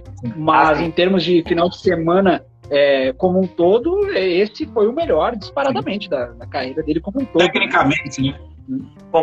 Concordo, concordo, plenamente. Volta mais rápida, George Russell, tirou aí na, na última volta com pneus macios, 1,43,370. Vou passar rapidinho a classificação de pilotos aqui, os 10 primeiros. Max Verstappen ainda líder do campeonato com 93 pontos, seguido de Sérgio Pérez com 87. O Pérez está bem colado. É, Fernando Alonso vem em terceiro com 60 pontos. Para você ver aí como que o Fernando Alonso é, é, é monstruoso como piloto. Ele tem 60 pontos no, numa Red Bull absurdamente melhor. Ou seja, não está tão distante. Lewis Hamilton em quarto com 48 pontos. Carlos Sainz é, quinto com 34 pontos. Sexto lugar, o empate Leclerc e Russell com 28 pontos. Oitavo lugar, Lance Stroll, 27 pontos. Nono lugar, Lando Norris, 10 pontos. Décimo lugar, Nico Huckenberg, 6 pontos. Classificação dos construtores, Red Bull, mais líder do que nunca, 180 pontos. Seguido da Aston Martin, com 87 pontos. Terceiro lugar, a Mercedes, 76 pontos, bem colado aí na, na Aston Martin. Quarto lugar, a Ferrari, com 62 pontos. Quinto, aí já vem a discrepância, pessoal. Quinto lugar, a McLaren, 14 pontos. Sexto, Alpine, 8 pontos. Sétimo lugar, a Haas, com 7 pontos. Oitavo lugar, a Alfa Romeo, com 6 pontos. Nono lugar, a AlphaTauri, com 2 pontos. E último lugar, a Williams, com 1 um ponto. Essa briga do quinto lugar em diante vai ser sensacional, né? Tá dando diferença de um, dois pontos de uma equipe para outra, né? Tá, vai, Vai ser uma briga boa isso aí. Aí só uma coisa. Eu tô olhando aqui a tabela também. Se somar os pontos da Aston Martin e da Mercedes, a Red Bull tem mais, mais pontos que as duas equipes somadas juntas. Com quatro. É para você ver a dominância. A dominância tá assim. É, sem, sem condições, né? Pessoal, lembrar de dar um like no vídeo, quem estiver assistindo aí no YouTube, e se tiver nas plataformas de podcast, avalie o nosso conteúdo, isso é sempre importante fortalece muito o nosso projeto. Já sigam o Egleidson aí do canal Somos F1 no YouTube e também no Instagram, né? nosso parceiro aí. O Vinícius ainda não tem, o Vinícius não tem canal ainda oficial aí para falar de automobilismo. Deveria. É, Deveria. Então, Conhece eu participo muito. de forma amadora e amante, né? Mas tem, mas tem conhecimento, mas tem conhecimento para com certeza é. produzir conteúdo, né, Gleito? Deveria. Nem que seja ligar a câmera e falar, não nem edição, deveria. é, não, eu fico, é, eu fico muito feliz. Não, ah, tem sim. Tem conhecimento, tem conhecimento pra caramba. É, eu vou pegar algumas opiniões de vocês aqui, porque o que, que acontece? Vou explicar é, até pro meu podcast aqui, pra gente estar tá finalizando aí. A gente falou bastante da corrida. Nós ficamos três semanas sem Fórmula 1. Então, é, tal qual as férias de verão que nós temos aí. Então, foram três semanas sem Fórmula 1. Tem alguns assuntos que eu achei relevante, é, que eu selecionei e não tive oportunidade de comentar em um outro episódio, e eu quero a opinião de vocês é, em relação a essas questões. A primeira é uma polêmica que surgiu durante essa, essa, esse recesso da Fórmula 1, que é o caso Massa 2008. Nós sabemos que tem o episódio do Singapura Gate envolvendo Nelson Piquet, a batida de propósito. Até então, nós tínhamos o, o, o, fato seguinte: acabou a temporada de 2008, que o Hamilton foi campeão em Interlagos com a vitória do Massa. Assim, acho que a maior decepção, talvez, do esporte brasileiro.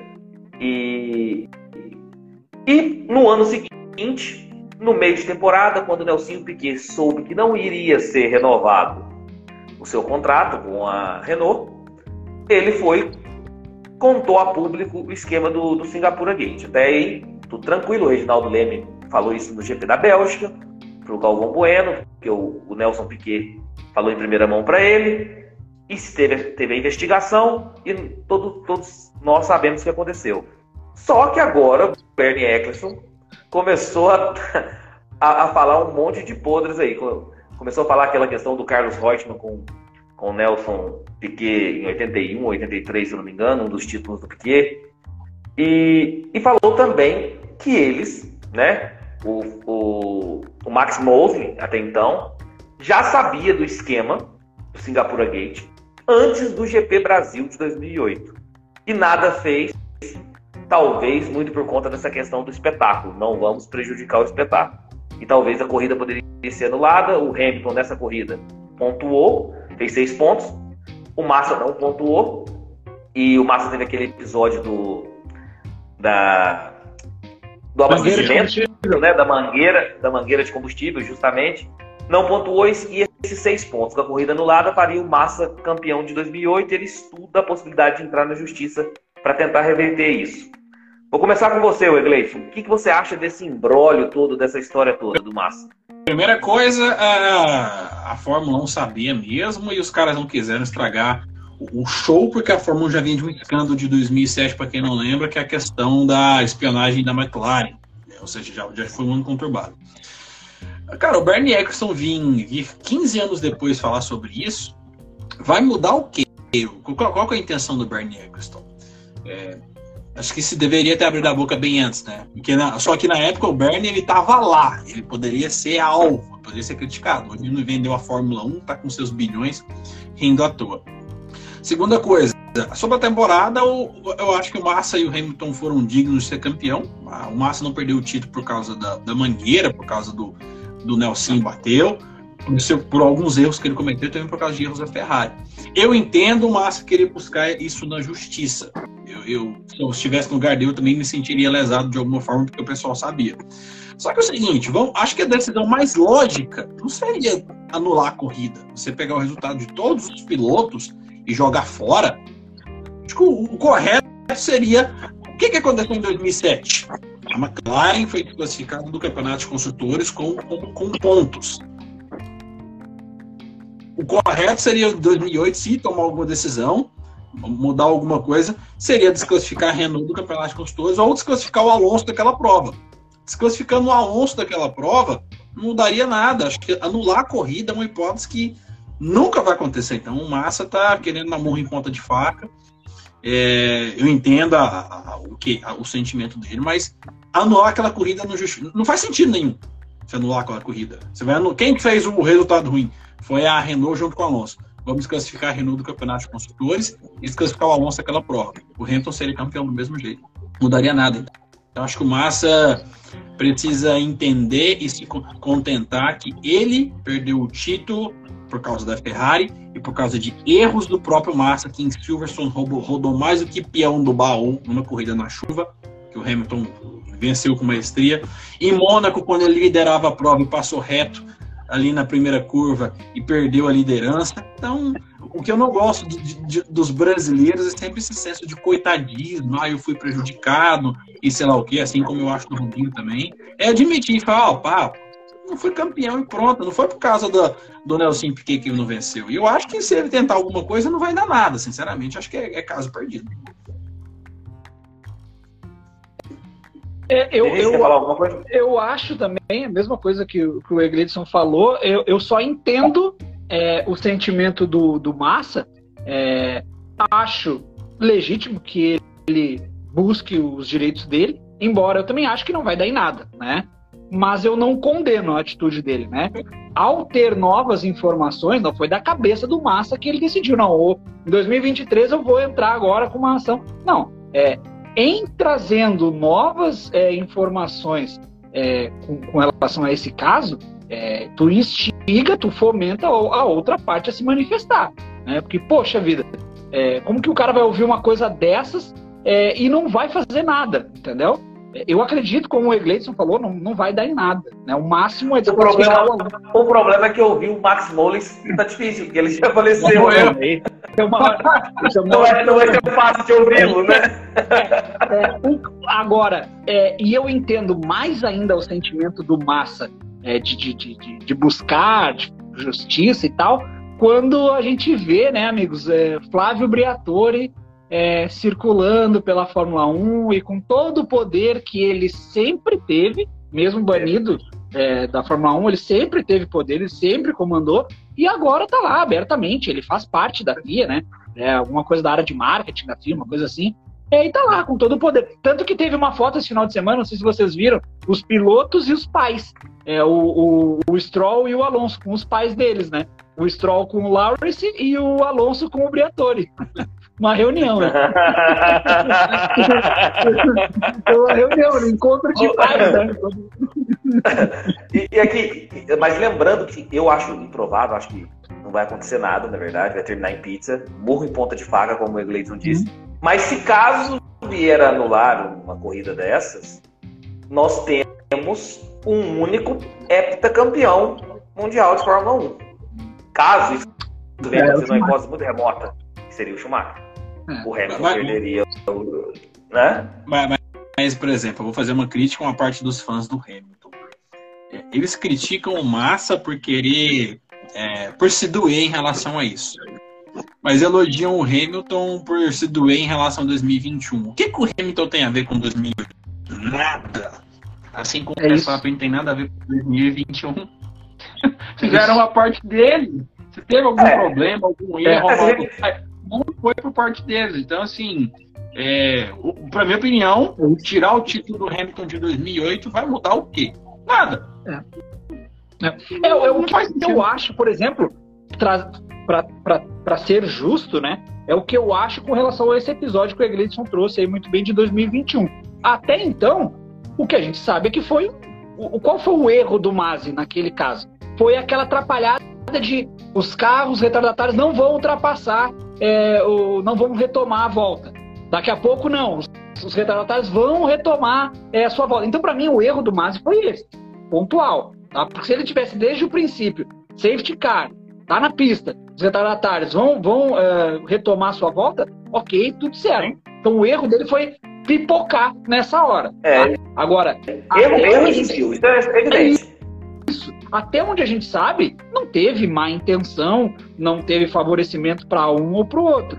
Agora, se amanhã ou depois surgir uma notícia de que, olha, na verdade, o, o, o, o Michael Masi ele agiu em benefício do Verstappen amando de sei lá quem. Opa, é, isso é uma outra daqui, situação. Daqui Vamos 15 analisar. Anos, daqui 15 anos aparece alguma coisa, o Maio ganha pouco e fala assim: ó, oh, a verdade foi o seguinte: o, o, o, o, presidente da Liberty Media, o Domenicali, falou para mim, cara, faz um show aí que eu te dou tanto. E foi o que aconteceu, eu fiz um show. Provavelmente é o Hamilton iria ficar bem é pistola, né? Entendeu, Marcos? É isso. É, mas o, o, show seria uma bandeira vermelha, então e deixa a turma relargar, né? Com, com os pneus macios. Mas, independente disso, eu entendo que o Egleison falou em relação aos fãs do Hamilton. E também tem memória curta, porque, por exemplo, o Norris mesmo, numa live esses dias, falou que o Hamilton teria octa por conta de 2021. Mas então ele esquece de 2008 o primeiro título do Hamilton. É isso. Então votaria o Hector, porque ele fala que ele é octa por conta de 2021, mas esquece o que, o, o que ele fez em teste, ele não tem culpa de nada, lógico, o que foi feito em 2008. Então, assim, é, os fãs do Hamilton geralmente têm, têm memória curta em relação a, a essas, esses episódios. Falar Porque a maioria dele começou a assistir em 2015.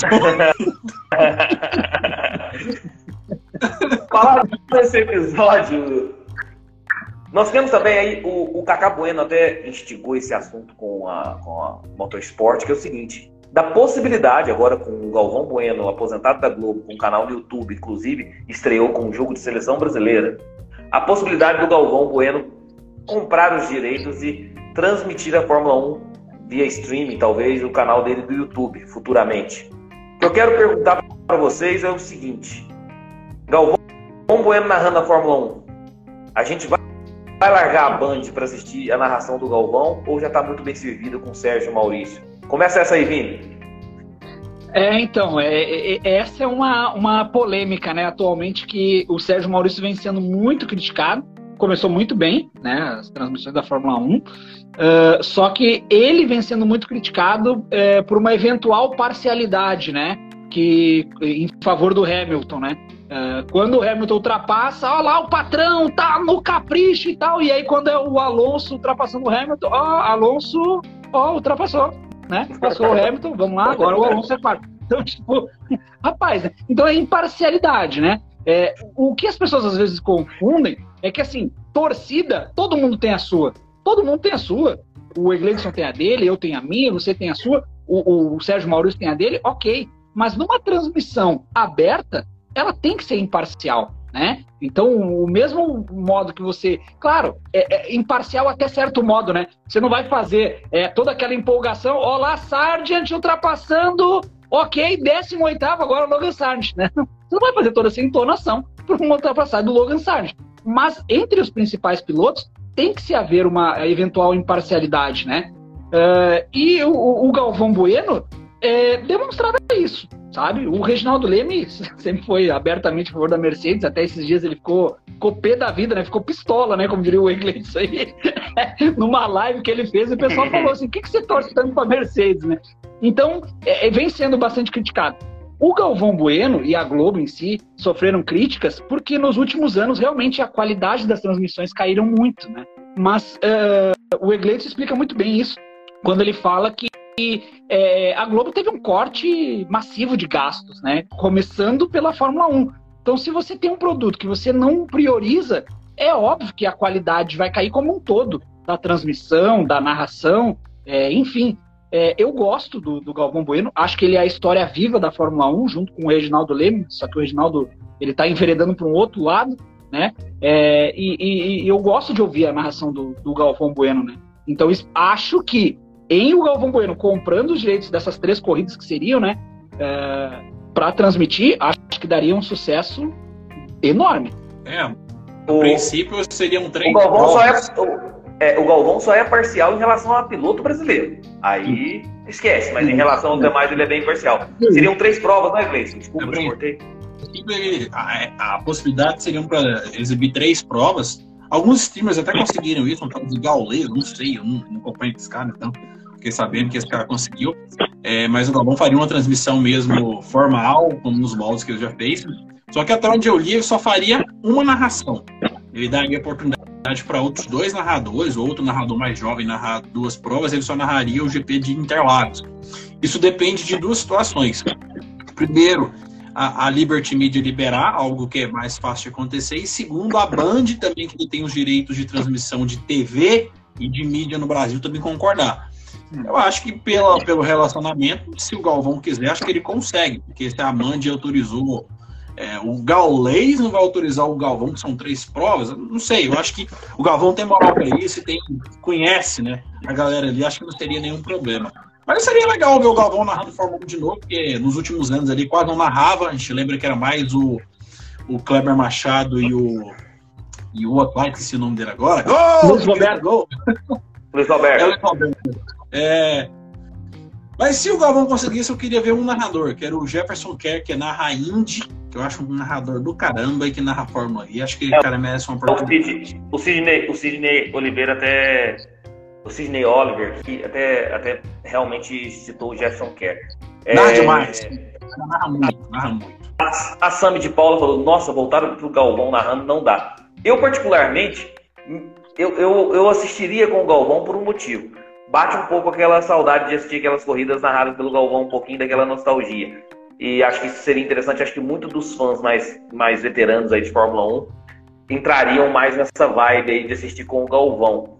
Ah. Mas o Sérgio Maurício, é, a princípio, eu, eu, eu, gosto muito da narração do Sérgio Maurício, mas ela veio, ela, ela caiu um pouco de produção também de, essa, né, de uns tempos para cá. Eu tenho reparado isso mesmo não só o Sérgio Maurício, eu acho que o, pre, o preparo do, do, de todos os funcionários da, da Band envolvidos ali na transmissão, eu acho que deu uma caída de produção. A temporada de 2021 foi sensacional, 2022 nem tanto.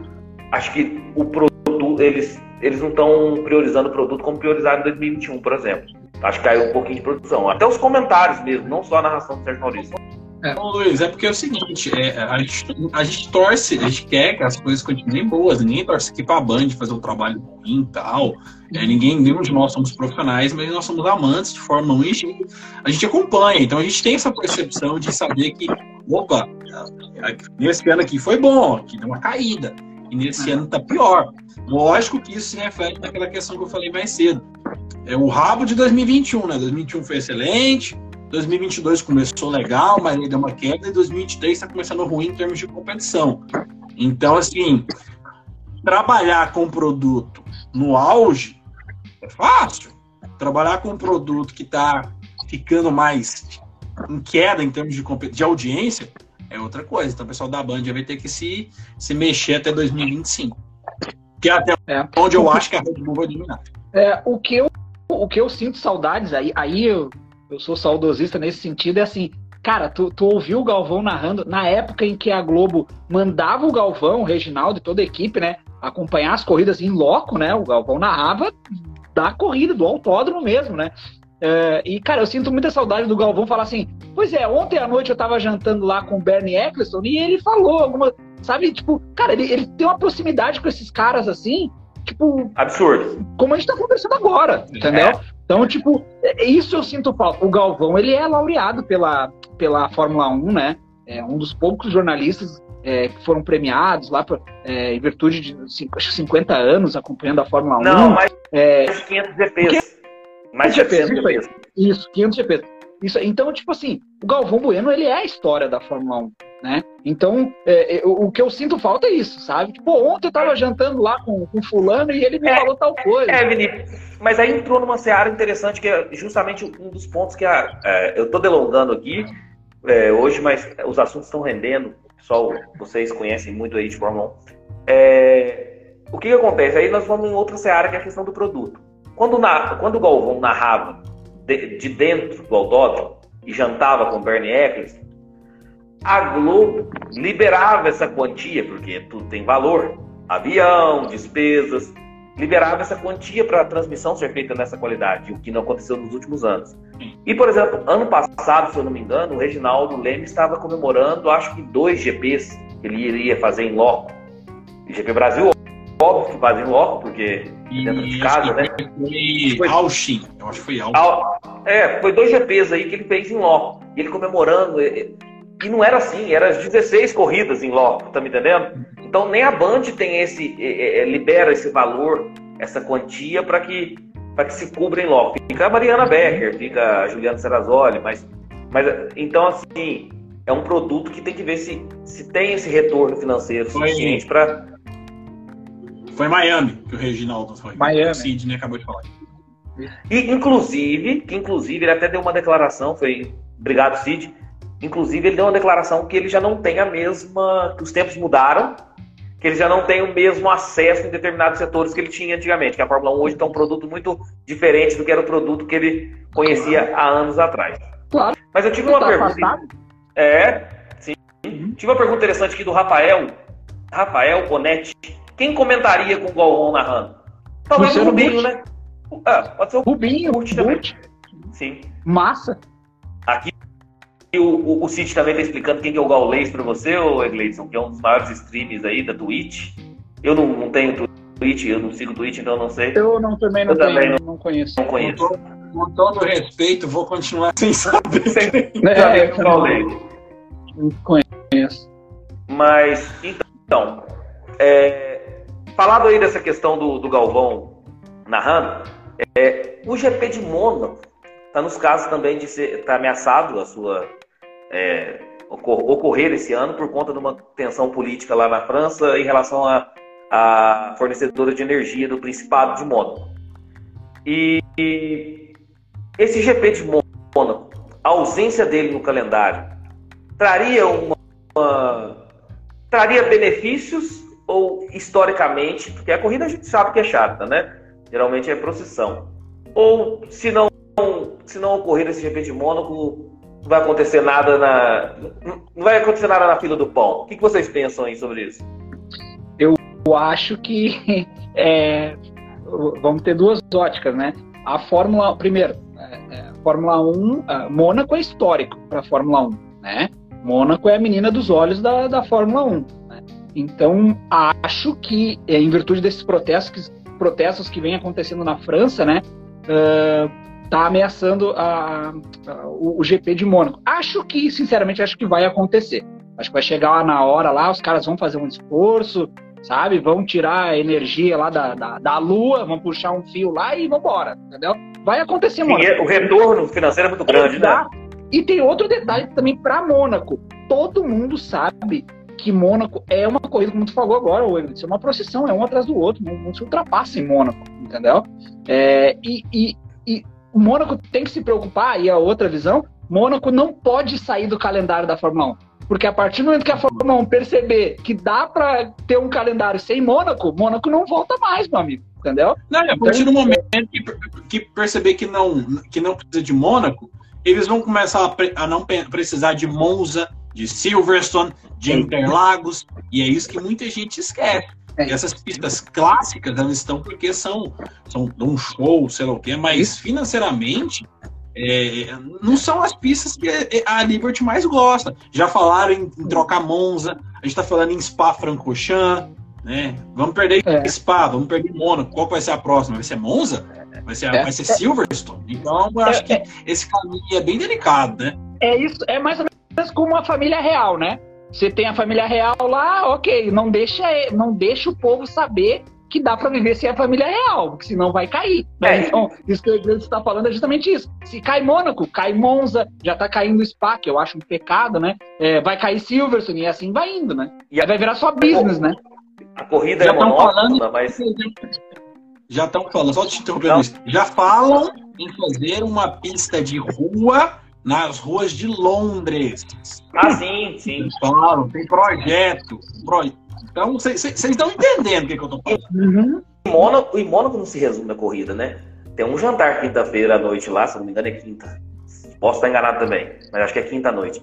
Que tinha até a questão dos treinos livres. Ou sexta-noite os treinos eram quinta. Algo assim. Acho que é sexta-noite. E os treinos antigamente eram quinta. Esse jantar reunia diversos chefes de Estado, donos de empresa, de empresas grandes, patrocinadores da, de equipes e da própria Fórmula 1. Então, o que, que acontece? É, é, um evento à parte ali também da, da, da alta, alta realeza, Sim. assim dizendo. Então, é, eu acho que vai acontecer, é muito retorno financeiro que, que, que acontece nesse, nesse grande prêmio. Eu vou só falar uma coisa. É, a corrida de Mônaco, ela, é, é, é, é, o charme dela é por ser isso. É, às vezes ser chata, às vezes acontece uma bagunça, um carro lento, vai parar lá na frente, segura um monte de gente com um carro rápido. É uma, acho que a Fórmula 1 tem que ter diversidade de corridas. O Mônaco é chata, é estranho. Mas tem uma coisa: a classificação de Mônaco, o Qualify de Mônaco, vale mais do que metade dessas pistas horrorosas que a Liberty Media. É. Principalmente quando um piloto faz volta rápida e depois bate para gerar um safety car proposital. É. É, é, é. e tem uma coisa: Schumacher. Se existe Fórmula 1, se existe a Fórmula 1 que a gente conhece, é justamente ao Clube Automobilístico de Mônaco. É isso. É, o, o, o, o Matheus Bernardes até comentou ali, né? Mônaco é a corrida que o Senna mais se destacava. Sim, ele é o rei de Mônaco, né? Tem seis vitórias em Mônaco, né? É o recordista disso. É, e só uma curiosidade é, é, sobre o príncipe Albert de Mônaco, né? O príncipe Albert, ele é filho do Renier III e da Grace Kelly, né? Que todo mundo conhece a Grace Kelly, né? Foi princesa de Mônaco, era atriz, né? Da Hollywood e se casou com, com Ranier III e o príncipe Albert, que é hoje o príncipe que está regendo a família real, é filho da Grace Kelly, né? É, deixa eu pegar um particular rapidinho, agora o, o Matheus até me lembrou aí, com relação a. Eu, tava, eu estava conversando hoje à tarde, com relação a essa questão de o Senna, né, que é o atual rei de Mônaco, com seis, com seis vitórias. É, eu, eu não sei a opinião de vocês, eu gosto de conversar porque a gente vai. É junto dos bancos que a gente fica melhor, né? Como diz. É, com relação a recordes, tá? Eu fico muito uh, ressentido quando eu vejo assim, ó. Fulano bateu o recorde de Beltrano, de tantos pódios, de tantas vitórias. Só que não se faz o, o, o, a análise completa. Tipo assim, um exemplo, tá? Uh, eu tive cinco anos na Fórmula 1, tive 50 pódios. O Egleidson teve 15 anos na Fórmula 1, é óbvio que ele vai ter mais pódios do que eu, entendeu? Então esse recorte, aliás, só é feito esse recorte do número final. Agora, quantos anos não... o Iglesias ficou na Fórmula 1 e quantos eu fiquei, não se faz, né? A não ser que esse cara seja o Huckenberg.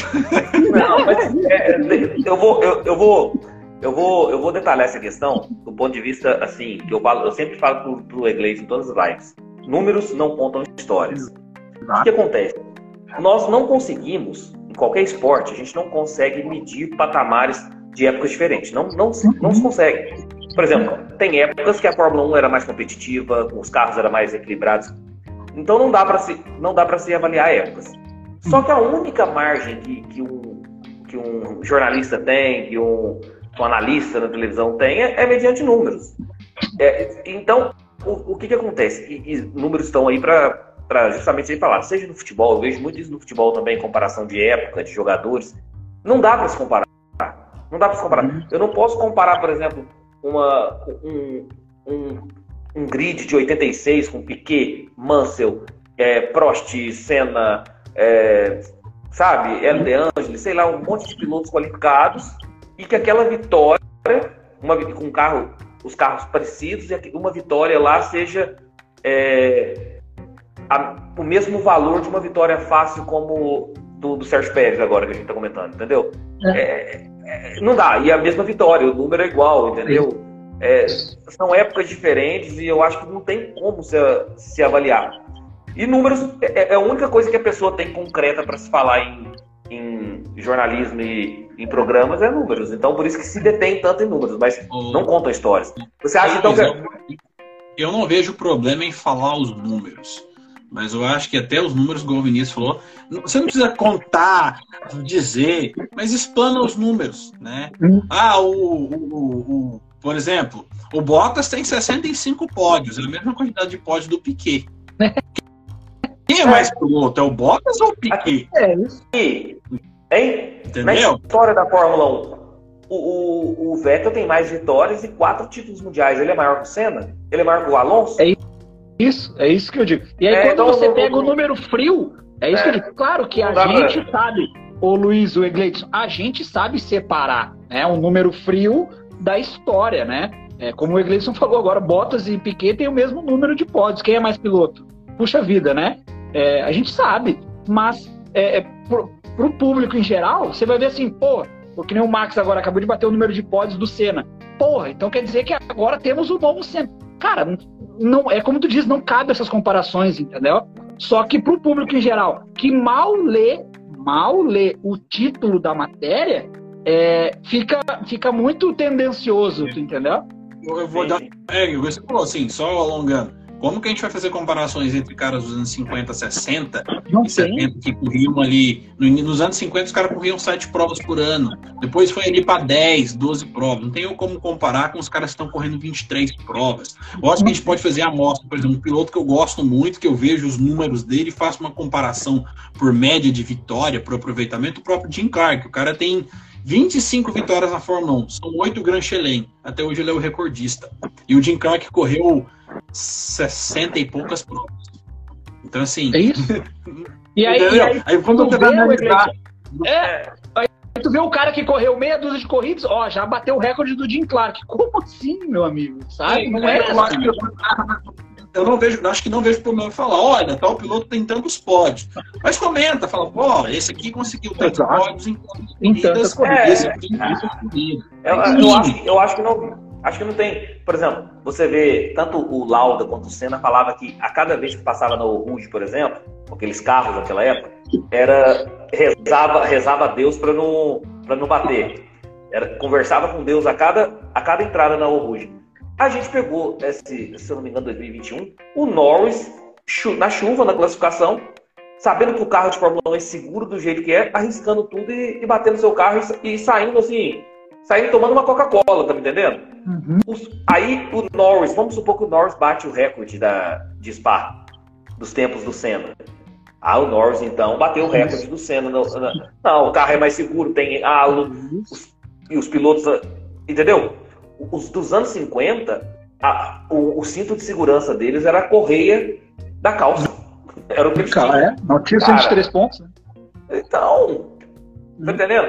Eu acho que É, tem pra- que fazer recorte, sabe? Eu, eu, eu cada vez mais, e cada vez que eu vejo essas, essas matérias de, de recordes e tal, eu acho que tem que se fazer o recorte é, da, da, da década, da, da era, sabe? Tipo, que nem o Iglesias falou agora, dos anos 50, dos anos 60, porque o Iglesias pontua muito bem quando ele, quando ele diz que a Fórmula 1 dos anos 60 e 70 não é a mesma dos anos 80 e 90.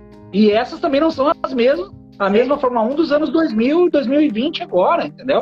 Então a gente tem que fazer recorte. Aí quando tu vês assim, ah, mas a- o, foi batido o recorde do, do, do, do Jim Clark. Meu amigo, naquela época é, se andava a 200 por hora, hoje se anda a 300, um pouquinho menos, né? É um pouquinho mais. Então, tipo assim, é, tem que se fazer esse recorte da Ah, época, certeza. sabe? Eu acho que não dá pra pegar o recorde e botar ele eternamente, assim, sabe? E isso, isso não só na Fórmula 1, gente, em qualquer esporte, né? Qualquer esporte. É...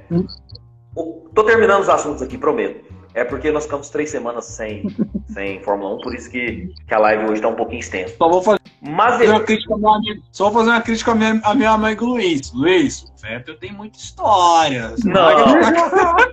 eu comparei, eu comparei o Vettel com, o Vettel não tivesse história. eu, eu, eu, eu comparei o Vettel ao Alonso e a Ayrton, entendeu? Mas, mas tô, tô aberto a debate. Se, se, se vocês quiserem falar aí, por exemplo, que o Vettel é maior que o. melhor que o Alonso, maior que o Alonso ou maior que o, que o Ayrton, tô aberto a debate. É, eu só acho que. Acho que não. Mas tudo bem. Não. É, não. Mazepin recorre ao governo canadense para tentar um retorno à Fórmula 1. Ele está impedido aí por causa da lista de sanções aí de, de empresas e negócios por conta da guerra da, da Rússia com a Ucrânia. Eu pergunto para vocês, Mazepin voltando à Fórmula 1, é, quer dizer, Mazepin conseguindo é, esse recurso, ele volta à Fórmula 1 para a Haas por conta do dinheiro ou não? Não volta mais? Já era. Nem com dinheiro, Iglesias? Nem com dinheiro. Vini? É por, porque pega muito mal para os outros patrocinadores, né? É, Essa questão de se associar hoje em dia uma, com a imagem da Rússia pega muito mal, né? Então, acho que mesmo que ele consiga essa liberação, não, não volta para a Fórmula 1. Né? É. Também acho que. É, eu acho que talvez dinheiro fica assim meio. Mas realmente vai Então, pegar mal por- para os outros patrocinadores, é. É, tem, tem razão. É, lembrando que quando a Haas é, é, cancelou o contrato com o Mazepin, é, a Haas cancelou por pressão dos outros patrocinadores. Sim, Não sim, foi sim. porque logo depois, logo depois saiu a proibição da Rússia e tal, os, os embargos e tal, né? Mas quando ah, ah, o, o, o, Mazepin, a, a- a Haas decidiu rescindir o contrato com ele, é, foi por, por espontânea vontade dos patrocinadores que disseram pro, pro Dini Haas e pro, pro Ginter Steiner, né? ou esse cara tá fora, ou a gente tá fora. Vocês escolhem, né? E aí, a, a, a qual é a, a, principal patrocinadora da, da, da Haas, a MoneyGram, né? Jamais ia é, é, permitir, por exemplo, o Jimmy Haas jamais ia permitir que ela abandonasse né, a equipe. Né? Sim, sim, sim. É, não, você é, tem razão. Por esse, por esse aspecto, eu acho que, que realmente ele não volta mesmo, não. É, o Egleison, estamos é, terminando, só tem mais dois assuntos que eu quero estar tá mencionando.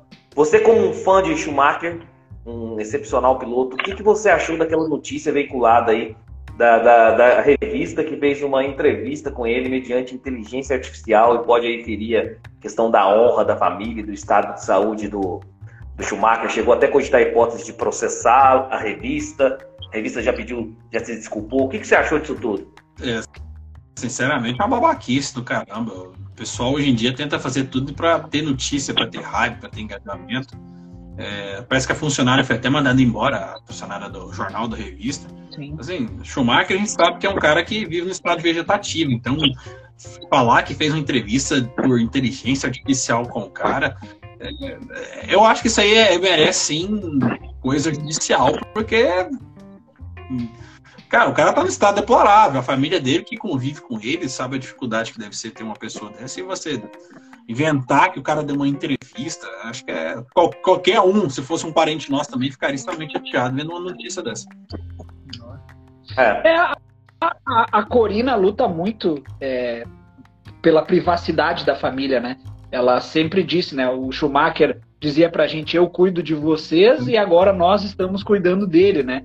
Então, é, uma entrevista nesse nível aí é, é o mais baixo nível que o jornalismo pode chegar, né? É, com certeza, com certeza. Hum. Leclerc no lugar de Hamilton na Mercedes. Hum. Parece que já tem especulação do Toto Wolff ali com o Leclerc, que está encerrando o contrato 2024, se eu não me engano, o último ano de contrato dele com a Ferrari. Vinga ou não vinga, Iglesias? Com a aposentadoria do Sinceramente, talvez, talvez, para depois que o Hamilton sair, eu acho que o Hamilton, a última temporada dele na Fórmula 1 vai ser 2024, e o Leclerc encerrando o contrato, pode ser que aconteça. Ok. Mas eu acho pouco provável. O que, que o Leclerc ganharia hoje trocando a Ferrari pela Mercedes? Não sei. É, na Ferrari ele é o primeiro piloto, é o piloto. É, é o líder da equipe para ir para uma Mercedes que tem George Russell, que é padrinhado do, do Toto Wolff, é, que é o, o, o, vai ser o queridinho. Eu acho que o Leclerc não ganha muita coisa com isso, não. Acho que. Confia no projeto. Como, como diz o Luxemburgo, projeto, confia no projeto. Como diz o Luxemburgo, sabe por quê? O Alonso confiou no projeto e está colhendo os frutos. É. é e o, Mas o, e o inverso, o inverso também foi verdadeiro, né? Porque daí foi veiculado que o Hamilton daí iria para a Ferrari, né? É, não, acho que não, não, porque que nem o Gleison falou do, da Fórmula 1, é, o Hamilton só sairia para se aposentar mesmo, né? Então não, não, não iria para outra equipe. É, e sobre a Mercedes, é, é, é natural que é, numa eventual aposentadoria do Hamilton se especule nomes para assumir o lugar dele. Então, é, quem é o piloto, um dos pilotos hoje com mais prestígio no grid? É o Leclerc, depois do Max, né? Obviamente, é o Leclerc, né? Então, é, é, é natural que haja especulação em torno desse nome, mas acho que não vai e acho até que é mais fácil o Toto Wolff promoveu o Mick Schumacher no lugar do Hamilton e o Russell assumir a condição de primeiro piloto do que o Leclerc se transferir para a Mercedes. Né? Hum? Eu, é, eu, acho que, eu acho que isso vai, é, esse assunto vai, vai ganhar repercussão ano que vem, quando o Leclerc estiver prestes a, ou a renovar ou a cumprir o, o restante do contrato da é, Ferrari. É porque assim, vai, quer ver? Vai a ótica, desculpa até te interromper, mas a Não, ótica ela, é, ela é bem lógica qual é o sonho de todo piloto que está na Fórmula 1? É guiar pela Ferrari. O Leclerc já está lá. Ele já é primeiro piloto, como o Egledson comentou. O que ele ganharia indo para a Mercedes? Ele só iria para a Mercedes se a Ferrari tivesse uma draga danada, sabe? Não tivesse perspectiva nenhuma. Aí poderia até se cogitar ele ir para a Mercedes numa eventual Mercedes campeã, né? Que não é não tem nada a ganhar. O Leclerc, a pessoa Leclerc, não tem nada a ganhar se transferir da Ferrari, onde ele é o primeiro piloto, onde ele tem uma. Ele é um dos maiores, um dos pilotos com maiores prestígios do mundo. Porque uma coisa é você guiar na Fórmula 1, outra coisa é você guiar na Ferrari, meu amigo. O status é diferente, que você tem guiando na e Ferrari. É totalmente o, o, diferente. Então, hoje, tecnicamente, hoje, tecnicamente, a Ferrari e a Mercedes na temporada estão. Isso equivale. Hum. A tendência para 2024, 2025 é isso continuar. Para 2026, a gente tem uma mudança de regulamento. Então, eu estou fazendo análise fria. Eu acho que o Leclerc ele fica na Ferrari até 2026. Ele vai dar esse crédito para a Ferrari nesses últimos anos de regulamento e vai esperar uma mudança de regulamento. Eu acho que o Leclerc tem apenas 25 anos. Tem tempo ainda de mudar um novo norte na carreira. Se porventura chegar em 2026, a Ferrari de fato não tiver, não entregar para ele um equipamento campeão, aí eu acho que o Leclerc vai pensar em outras coisas na carreira é. dele. Mas antes disso, eu acho muito, muito cedo. E o Hamilton na Ferrari, eu vi o próprio jornalista que, que soltou, o jornalista italiano que soltou essa notícia, na própria notícia ele diz que, que é um cara que tem moral dentro da Ferrari, esse cara, né? Diz ele. É, ele mesmo fala que as chances do Hamilton ir para a Ferrari são quase nulas, porque o modo modus operandi do Hamilton e da Ferrari são completamente opostos hoje. E a Ferrari, com a nova direção dela, tem um novo norte e o Hamilton não se enquadra. Foi até comentado que o Hamilton pode ser o novo Cristiano Ronaldo. Muito talentoso, campeão, mas que é caro demais e as equipes já não têm interesse em, em mexer. Que é, é, tipo, é uma estrela que já talvez não, não sim, faz sim, sentido sim. ter mais. Né? Tipo o, isso. O, o Márcio Rodrigues falou que correr pela Ferrari é o sonho do Lewis, assim como era o sonho do Ayrton Senna também. Realmente. Só que eu acho que tá, tá muito difícil essa negociação aí. Não pelo, pelo Hamilton. O Hamilton talvez tenha o sonho mesmo de correr pela Ferrari, mas entre as partes ali não tá muito fácil de, de, de a gente chegar num, num denominador. Eu acho que o Hamilton não tem coragem de sair da Mercedes. É. Muito cômodo para ele, né? Ah, o Hamilton é um cara, o Hamilton é um cara que ele vai muito na confiança pessoal. O Hamilton foi para a McLaren, ficou seus anos na McLaren, muito pela confiança que ele tinha desde criança no Ron Dennis. Depois o Hamilton foi convencido a ir para a Mercedes por um cara chamado Nick Lauda, que ele criou uma amizade com o Nick Lauda e ele tem uma boa relação, tem um com, com o Toto Wolff, que é um cara que faz tudo que o Hamilton quer, o Toto Wolff, trata o Hamilton mesmo como, como um filho. E o Hamilton teria quem na Ferrari? A Ferrari que é uma equipe é, que tem uma, uma estrutura muito diferente do. A Mercedes é alemã, mas o padrão de trabalho é britânico. A Ferrari não, tem um padrão de trabalho italiano com outra conversa. Então, eu acho que o Hamilton e a Ferrari não falam a mesma língua. Não hum. vejo, não vejo o Hamilton. Eu, eu acho que não tem coragem de ir para a Ferrari. É. Boa. Boa. Pessoal, é, deixa eu falar meus palpites rapidinho aqui. Falei que seria uma pole do Verstappen. Errei. Falei que a vitória seria Verstappen. Errei também. Segundo lugar, Pérez. Errei. Terceiro lugar, Leclerc. Até que enfim acertei. Acertei o terceiro lugar, pelo menos. E volta mais rápida, coloquei o Verstappen. Deu George Russell. Ninguém imaginaria que ia acontecer aquilo lá. E aí, eu só acertei o terceiro lugar dessa vez aí no, nos palpites que eu dei durante a semana. É... Vinícius, curtiu trocar essa ideia hoje aí, essa resenha de Fórmula 1? Pô, é, é mais uma vez é, é, um prazer inenarrável estar na companhia dos senhores. É, aprender um pouco mais, conversar um pouco mais com, com vocês é, é muito gratificante para mim. É, embora esse GP chato, né? Temos que debater sobre. Eu tenho que participar de um GP legal, porque o primeiro foi o Paul Ricard, lá na França, né? Também é o GP que o Egleison mais adora, que era, era Paul Ricard, né? e agora, agora a Bakura. Tem que falar no GP mais movimentado. Mas estar na companhia de vocês é muito gratificante para mim. Me sinto honrado de estar participando com, com essas duas feras aí do, do automobilismo. É, eu sempre participo, né? É como o Luiz falou no início, nem sempre eu mostro minha carinha aqui, mas eu tô sempre no chat ali. É, e de vez em quando a gente aparece, a gente aparece aqui para dar o, o ar da nossa graça, né? Mas muito obrigado mesmo pela, pela parceria, pela compreensão e estamos juntos. As portas estão sempre abertas, meu amigo. Muito bom conversar de Fórmula 1 com você, um cara que manja pra caramba, eu já te falei isso, tanto é, no privado, lá no WhatsApp, quanto aqui agora publicamente. O Iglesias, mais uma vez, a nossa parceria de sempre curtiu trocar essa ideia? Demais, já um mês já, né? Já tinha tempo. Igual o Vinícius falou, fosse uma corrida boa, né? Mas foi uma corrida bem mais ou menos. E eu, quando não sou nenhum sommelier de corrida, né? Pra eu criticar a corrida porque foi ruim. E a próxima é Miami, né? Acho que a minha nova inimiga é Miami, que eu acho que vai ser uma corrida bem burocrática. Eu torço Minha expectativa com relação a Miami, o Iglesias, eu vou te cortar rapidinho. Minha expectativa com relação a Miami, a nova Marina, é essa. É. com água. E o, e o Martin Brandon nadando agora de verdade na água, não no ciclo. Ano, ano passado, eu escolhi como a pior corrida do ano. Em relação ao espetáculo, nota mil. Em relação à corrida, foi horrível a corrida de Miami do ano passado, foi a, a estreia, né? Então o Egleison já adiantou o próximo GP nesse final de semana, nas ruas de Miami. É, vou fazer aqui no, no podcast o pré e pós-GP, então já, já sintam convidados aí, tanto o Egleison também, quanto o Vini aí, para estar tá batendo essa resenha aí, trocando essa resenha sobre o, GP de Miami. Pessoal que estiver no YouTube, deixa o like no vídeo, se inscreva no canal, ative o sininho para receber todas as notificações de vídeos novos.